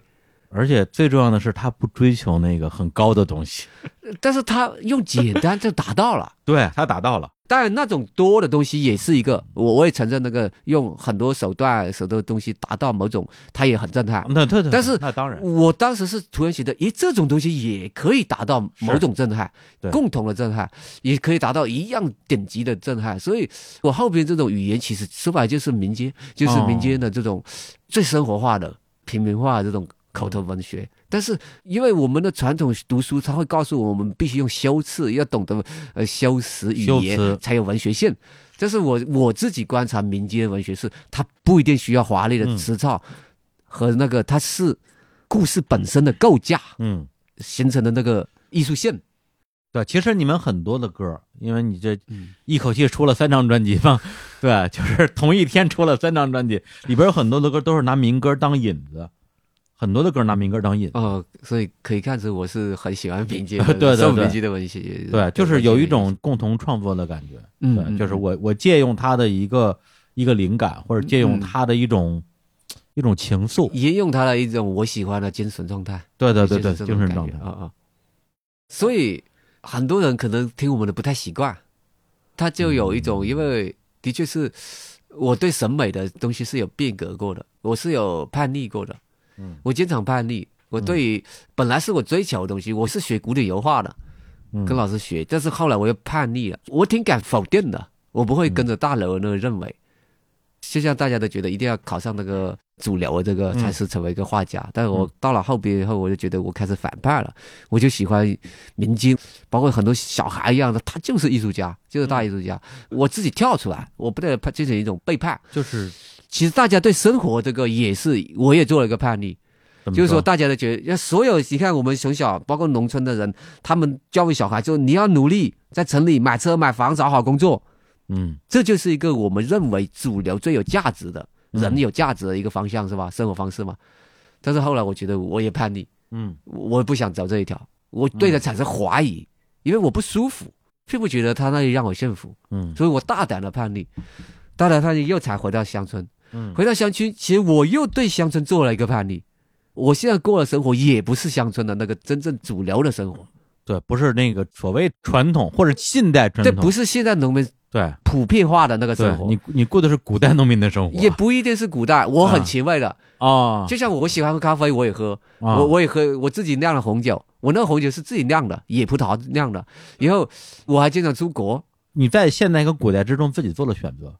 就是选择了你觉得好的部分。其实我只有一个目标，我并不是觉得我是要回到什么古代，回到传统。我只有一个目标，美的东西。美不应该分什么前后古今。嗯嗯嗯。真正美，它是滋养人的那个美，而不是说啊，只是展现我自己的。而且美这个东西，嗯，我自己的感觉是这样的，它既是一个特别私人化的东西啊，当然又有很强的共性。我说这个东西你肯定明白。我我懂，我懂。咱要是拿那个美这个标准来抬杠，永远抬不完。那肯定了，你那抬不完。我们两个，你说要具体的哪个姑娘漂亮，可能都不太一样。对对对，那不可能。但是它一定是有其共性在的。是，比如说你在海边，嗯，捡拾贝壳，看到一个塑料袋，没有人会觉得这东西是美的。对的，对的，对吧？是啊，是啊，太不自然了。是是是，它可能有共性，但个性可能也有。嗯，包括我回去，其实我我对我的民族性也不怎么去定义。我不会觉得我哇，我就是壮族，我要故意搞一个壮族。嗯，我把所有东西都模糊化，我只聊一个就是美好的。对对对对对。所以，我们瓦依那，我并不执着说啊什么打着什么壮族啊，那十八也在唱，路面是客家的，一样，这些歌都是我选让他们唱的。对，对，因为我是负责编曲的嘛。所以我为什么特别就喜欢新宝岛康乐队？他们那几年做的音乐，就是陈升他唱闽南语，嗯，黄连玉唱客家话，然后阿旺。唱的是那个原住民的那个语言，甚至一首歌里边三种语言都有。他们想表达的就是说，说白了就是天下大。其实我觉得就是包容，就是真正的一种包容，就是就是一种包容。是的，是的，是。对，不存在这种小的这种分歧，而是你只要是美好了。对，因为你一旦给自己贴上了一个标签，你是什么什么文化的代言人。你就在这个圈子里边打转吧，我我觉得出不来了，就就首先就狭隘了，就狭隘了。所以你看，我还邀了那个侗族的牛腿前来啊，你看是吧？我是个壮族的，对对对，因为那首歌我觉得就很适合他那个一种，我自己觉得适合嘛。对那我就我也会超越这个。广西本身就是一个特别多少民族的一个一个，我们也你们还有那个白裤谣，白裤瑶，对啊，我觉得都都太厉害了。对啊，就是你说啊，你们动作如何？我们壮我干嘛呢？这个就就很很这这个就很狭隘，太没意思。对，我觉得就美美的东西去推给大家嘛，就分享给大家，就一个目的，就没有说啊要要什么什么什么。对对。那你觉得上月下，因为就去的时候，可能大只是一个起心动念，有这么一个机会啊？为什么去月下？我们在录音之前给聊了，聊完之后我们不想再说一遍了，不说了。反正就去了，去了之后，最后这个结果啊，反正就拿了一个前三名嘛，是吧？就季军嘛，谢谢谢谢，对吧？拿了个季军，然后你觉得这个对，就是从发心到过程到结果，你觉得它是个什么呢？就是这个事情，它对你来讲。包括对你们乐队来讲，它是个什么呢？因为十八跟陆明是去年你们才有这个队嘛。嗯。之前所谓瓦伊娜就是以你的创作为核心的一个成员不固定的这么一个比较松散的这么一个概念。嗯。你们这个组合是去年才有的，然后你自己怎么看这个事件和你们之间的这个关系？他肯定都是在我们预想之外的。谁敢去预想他会怎么样啊？没有谁敢保证说你要敢，就像你唱首歌，你敢保证谁喜欢你听的歌，就不会在预想之内。怎么说？就是其实现在只是在摸石头过河，也在摸石头对对对对对对啊，从来没摸过这么大的石头，这石头有点大呀。对，但是我是有备而来的，我有这个心态出来。嗯，是从我做那个巴龙大美世界一体，就我们三个一起来选的颜色，我就已经这刚好种地十年，我就有一个说。可以出去唱歌的这个主动感哦，我是有主动性的，就是你你准备好走出来了。对，呃，我准备好走出来，不是说我厌倦种地了，不是，因为其实我还是觉得跟这个第一个，我种地也达到一种稳定期了，感受期。嗯，第二个，我觉得我也在里边感受到一些东西。第三个，我觉得就像是像去年那种疫情和那个为什么做这个，我觉得。在这个节骨点，我觉得这个社会它这几年的这种对立分裂，对，特别是去年那种，还这几年那个疫情，包括这个战争啊什么这种，对，我觉得我特别想出来歌唱像自然农法的东西，就是我种地的那个东西，就是拥抱。它自然农法，它是一个包容去。对对对，我我这个东西就是我觉得很美好也很天真，就是每个人有一亩地，然后大家每天见面就聊聊你的地里种什么了，最近是不是长虫了？大家也不聊什么疫情，也不聊俄乌，也不聊巴以，也不聊这一切会让我们去割裂的东西。所以这个其实我还回到一个，我做这些事是顶级的自私。嗯，就是说我其实在种地也挺好的，我做自然教育好，我每年的收入也挺好的。我觉得他在某种时候，我觉得我生命价值，我我想做这件事，嗯，就像我当时看到去找老董老品种，我现在收了三十多个老品种水稻，我是天生有那种，我觉得这个东西好像有点这个，我我我就想去做。所以在这个很分裂的、很对立的这个一种大环境，我好像我也特别想去分享这个感受。对，因为你说这个，无论是这个什么计划内、计划外，你自己在这个过程之中，因为都在变化嘛，参加综艺，然后什么过程，然后复活，然后就你会担心这个事情带来的所有的这种冲击，包括啊，包括收入。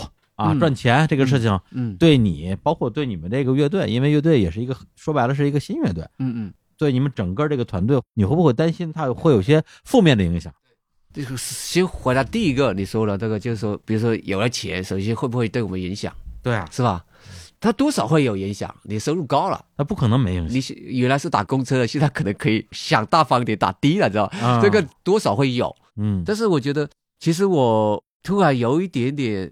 像我上周一演完，我就我们月下完，我就回去南宁，就给那个我的农友们，他们刚好是做一个活动，我就是免费去给他们唱一首歌，嗯嗯，就来好多人嘛。我觉得如果我真的能够有这个一点点流量也好嘛，所谓的我会想到是可不可以在这一块去做一些东西，帮他们做一些东西。我第一个就去做那个活动，嗯，就是免费去。参与大家这个活动，就是有机农友的一个活动，在南宁的。所以说，你有名利，它也不是坏事，看看你怎么用。如果我们有能力，还真的是可以去扶一把。就像我当年找品种找不到，但是有个公益机构他们在支持这些，我才找到很多老品种。嗯，要不它消失了。嗯嗯，要不它消失了，对这个美好的东西又丢了一点。嗯嗯，所以我觉得，其实名利它也不是个问题。你觉得你接得住啊？哦。我觉得我能接得住这个话，可能像刚才你说什么大放厥词，为什么呢？就算我们出来晃晃荡荡，吃好住好啊，嗯，但是你知道我最舒服的还是在我的农场啊。对，就是你外边给我再好，可以做五星级酒店，可以吃大餐，但是你知道我还是在我的农场是最舒服的。等于说我是来到了我已经有一个最舒服的状态，我是在出来的。对，如果说我原来的状态是。苦憋着的，嗯，然后我现在好了，我会变，对，这其实你知道吗？我们现在每次演完什么出来什么，我都想回家，因为我原来的状态我已经是很够了，因为我家的土鸡土鸭我都吃不完，因为我妈种的菜田田我都吃不完，我的农场很安静很美，对。你看我还缺什么？在这一点上，你要感谢你在城市的这么多年的经历，因为你见过世界。这个真的感谢，对啊，我这两天还对那朋友说，他们说他们工作压力大，我说你要感谢，就是因为我当时在城里知道这个苦头，我现在特别我才珍惜啊。我回家这十年，我 我能在那里晒个太阳，我都能感受到快乐。嗯，但是如果我不出来，我是一直在农村，我晒太阳，我是觉得会苦恼啊，因为我在想啊，我没有钱，嗯，别人看不起我。你知道我在当时做设计，在办公室的时候，早上进这个后期室，到。晚上下班的时候出来，太阳已经没有了。嗯，在冷天的时候，嗯，我有一次突然中午跑出来，看到一个乞丐在那晒太阳，我好羡慕他。你不知道那个预言了吗？真的，真的跟他很像。所以，就是因为这，我经历过这个，在城里的不能自由的做自己，我才这么珍惜和享受在乡下这个想上山、上下山、想下一个小溪边就想想象摘个野花、摘个野花的自由感。当然。我在农场也有付出的，当然我不不能美化这个，我是亲手捡了很多垃圾，改造我那房子，还亲手去干。我拍过照片了，我最辛苦的时候，我的手全是开侧了，水泡是吗？不是泡，就是裂了，裂啊，就是刚好是冬天，我要去干那些活。我哥啊嘲笑我，你看你弹吉他手变成这样，就我做的那些东西，其实你看房子我都在打理，我自己会接水接电。还要起墙盖瓦，嗯，我什么都要自己做的，你都会啊？对啊，太厉害了！不会也要学啊，还会修我们公司的那个抽水的泵，一来就一来就帮你修一个东西，他帮我修了一个东西，哇，好开心！我的那个 我农场的洗手间都是我自己镶的地板砖，自己镶的马桶，自己接的呃呃化粪池都是我自己做的，哦，最脏最累的都是我自己做，所以不能在这里只美化，我在享受那一刻，嗯。我其实后边我都要做，嗯，美好事物背后一定是要付出的，对对。但是那个是你喜欢的，对对，所以你又不觉得累。其实我现在是感觉就是其实。就一个人能够做到，因为有一句也是古人的话，叫“本自具足”嘛。嗯，就一个人本来就是他是应该是一个比较圆满的状态，但是在成长的过程中，他会经历各种各样的心态上的这种不平衡，觉得自己好像一无所有，或者说嗯失去了那种平衡感。我觉得找回这种平衡感是每一个人的命题。我最近可能。乱七八糟的看各种各样的文章。今天我看了一个文章，叫什么“大厂高 P 员工失业之后，就是他分成 P 几嘛，什么阿里的 P 几，就是高管嘛，嗯，年薪一百万甚至是几百万的，嗯，失业之后怎么办？嗯，然后评论区里边全都是一帮就是说哇，就人家一年赚我们十年的钱，你们还发愁怎么办？嗯，对，那。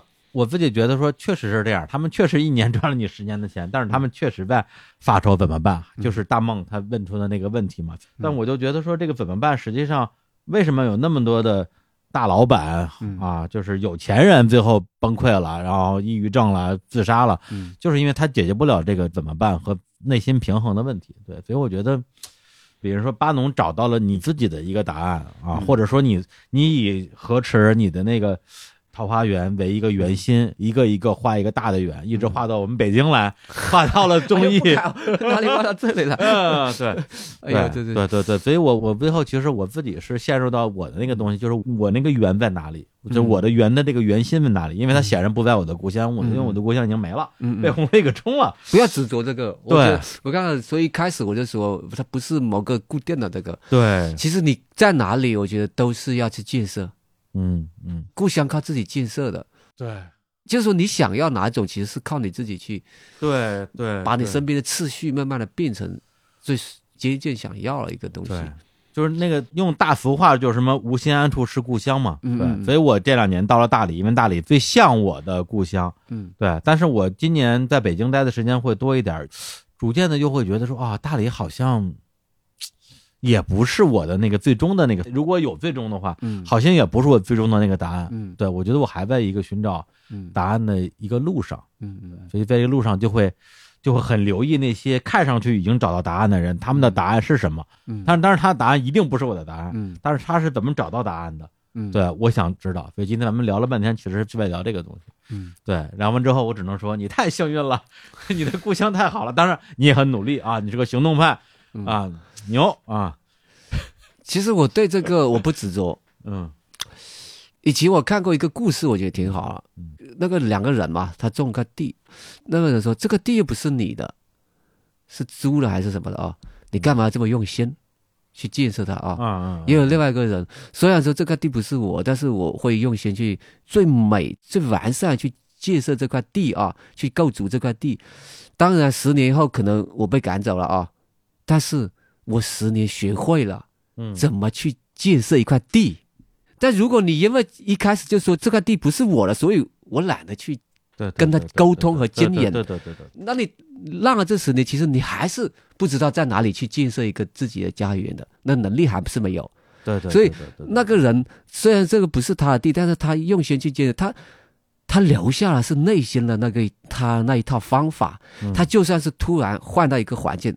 对对，所以我觉得我现在就是这样。当时我去泰国的时候，我觉得我看到那个深山者，哇！我觉得我要在这里，我马上知道怎么去这里建什么，这里建什么，这里建什么，我可以马上就会去协调和，我就有能力去协调和把握这个土安在这里，那个房子安错在哪里，怎么去设计，怎么去把握，也要跟周边的怎么去交融，就我觉得这更重要。对对对对，嗯对对。如果你有我这一个话，我到哪里我都可以。说白，如果有一天，比如万一说我们的故乡突然有一天它淹没了，我就算到另外一个地，我还是会珍惜另外一个地方的山水，怎么去跟它融为一体，是跟它能够达到一个共呼吸的感觉。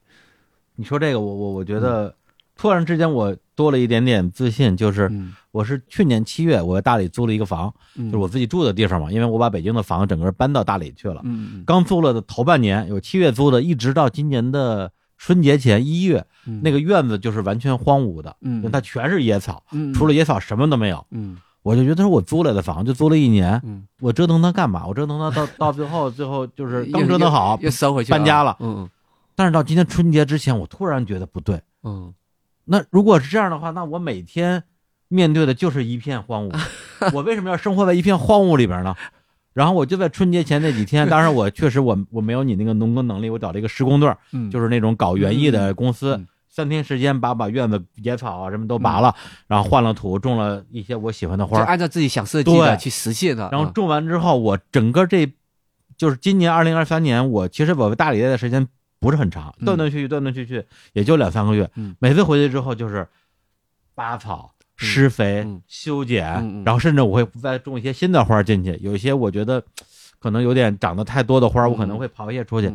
就每次回去之后，大概有一到两周的时间，把花园打造成一个我理想中的完美的状态。然后我又走了，嗯，一走又走一个月，回去之后哇，又是野草，又开始重新拔草。对，然后我就想说，第一，我还拔不拔呢？我得拔，因为我不拔的话，下次回来你连拔的机会都没有了，对，你就拔不了了。第二。这房子对，因为当时我决定搞园艺的时候，我又续了一年，嗯，续到明年七月。我说明年七月又要面临这个退房的问题了，那我把这个院子现在搞得这么好，我甚至还种了两棵树，嗯嗯嗯，对，把原来原来那个树刨了，那个树我我反正就是我觉得不好看，我一刨种两棵树。我说我花了这么多钱，我花这么多精力，明年又要退房，那我要不要为了这个花园来续这个房呢？嗯嗯，我陷入到这个纠结，嗯嗯，然后我后来的结论是。不要，嗯，对，就是如果说最后我判断这个房子太贵了，我没必要花这么多钱，我可以租一个更便宜的房子，省点钱。我反正我觉得我没有必要眷恋我自己用心去营造这个花园。我觉得，因为没有什么东西是永恒的，总有一天我会离开它。对对，那因为这房子不是我的，是我我得买下来。嗯，对，那我有这份心情在，嗯，我在任何一个地方，哪怕最后我连院子都没有了，我只有一个阳台，对我依然可以去。去打造我自己的花园。我如果我特别喜欢哪棵花，嗯，我就刨一棵出来，把它种下来不就完了吗？它会跟着我走不就完了吗？就算它不能跟着我走，最后什么都我都不带走，全留在那儿了，又怎么样呢？都留在那儿，然后就死了，又怎么样呢？我觉得这个就是自然嘛。但是在这过程之中，最后被滋养的是我自己啊。是的，是的。那你想看，你要聊的荒在那里，跟你其实已经体验可以。种着的看着像你想要的样子，他那感受是不一样的。对啊，对，我觉得就是我折腾了，现在到现在也也也将近一年时间，我觉得我享受了很多花开的瞬间。我原本用了几十种花，有。菊花有那个什么倒挂金钟，有腊梅，马上腊梅要开了，嗯嗯，冬天腊梅要开了，是是。大理的山茶花也是冬天开的，嗯，我一想到那个花开的瞬间，包括你用手摸那个花瓣的那种那种手感，我就觉得这这个时间花的也很值，钱花的也很值，就好开心。是的，是的，是的。那你去那里的时光还不是一样过去？对，还不是一样过去吗？但是体验是完全不一样。对啊，反正就混那几十年。对，我的态度也是这样，就是说你从大来说，他可能是悲观了。但是我觉得每一天我都要尽量去，像我一进农场，我第一个就是在我进农场的路上就摘一些野花，就花包括各种花，我就插到瓶子，先插到瓶子那里。嗯，因为每一天你都要过，但是你插一朵花跟不插花花它感觉是不一样的。对对对对对，我一插在我的小茶桌那里，它完成那一天就是有光，你就觉得很美。对，最少我那一刻它是不一样。那如果你觉得它没有意义的，都是退费的，各种也是呃乱七八糟了，它也没有什么意义，那就是乱七八糟的，对，更加没有意义了，对啊，对，嗯，来吧，来首歌吧，来首歌我们结束吧。好呀，已经聊到十晚上十二点多了，天哪，我觉得特别的那个，你你明天走吗？还是走？明天就回回回回？对对对对，天哪，几几点飞机？还好吧，十十二点啊，那行那那那那还是。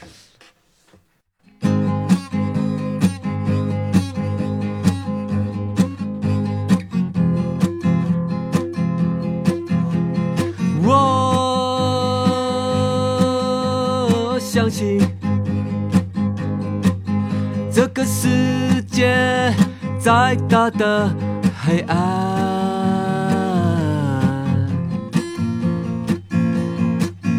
一支小小火焰也能将它划破。啦啦啦啦啦啦啦啦啦啦啦啦啦啦啦啦啦啦啦。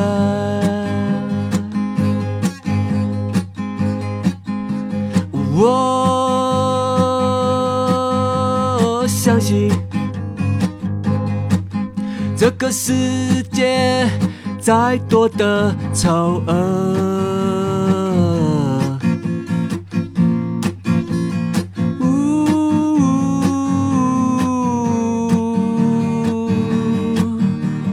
抵不过一朵笑话的美丽。呜啦啦啦啦啦啦啦啦啦啦啦。啦啦啦啦啦啦啦啦啦啦。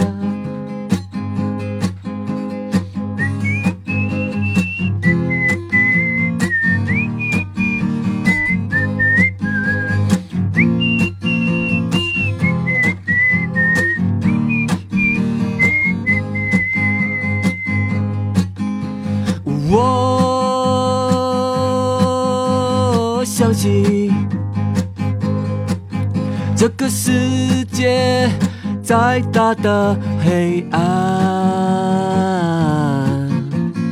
呜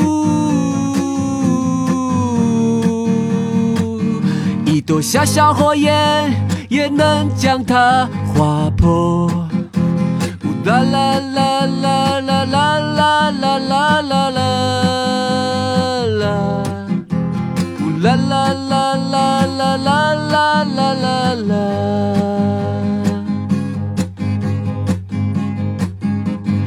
我相信这个世界再多的丑恶。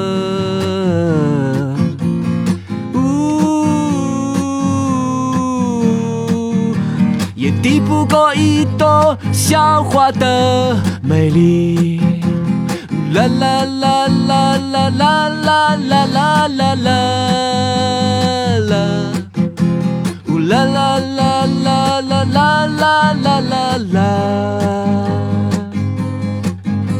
呜啦啦啦啦啦啦啦啦啦啦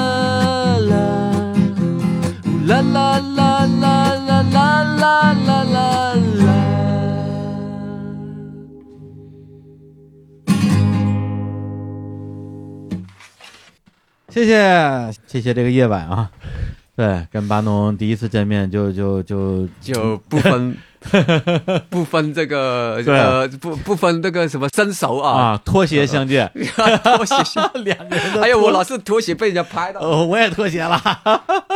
我专门买的这种可以踩着跟穿的鞋，方便拖，就为了拖的方便。哎呀，都是喜欢让自己轻松，对对对，放松最重要。嗯，行，我们以茶代酒，以酒代茶啊。好，感谢今晚上的这个在北京的一个奇妙晚上，第一次是在北京这样聊天啊。嗯，对，第一次吹黄金荣的树叶。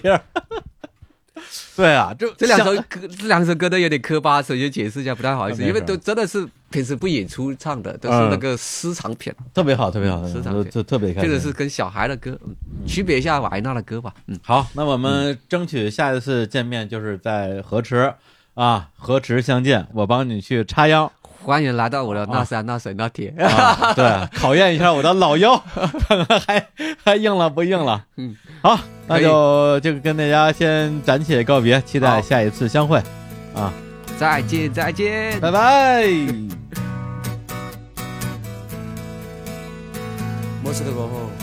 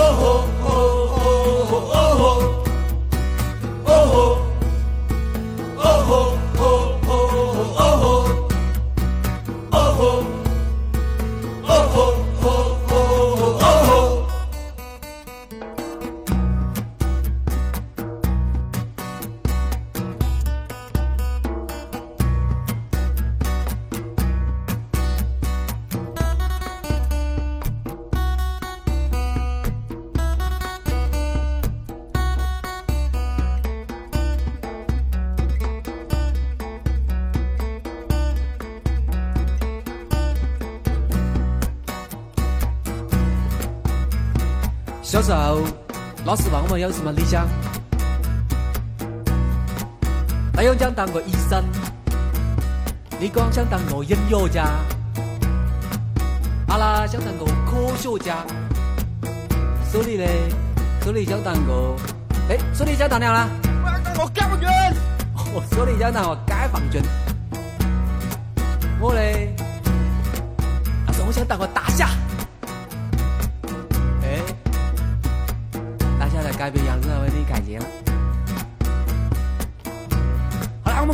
读取读取读取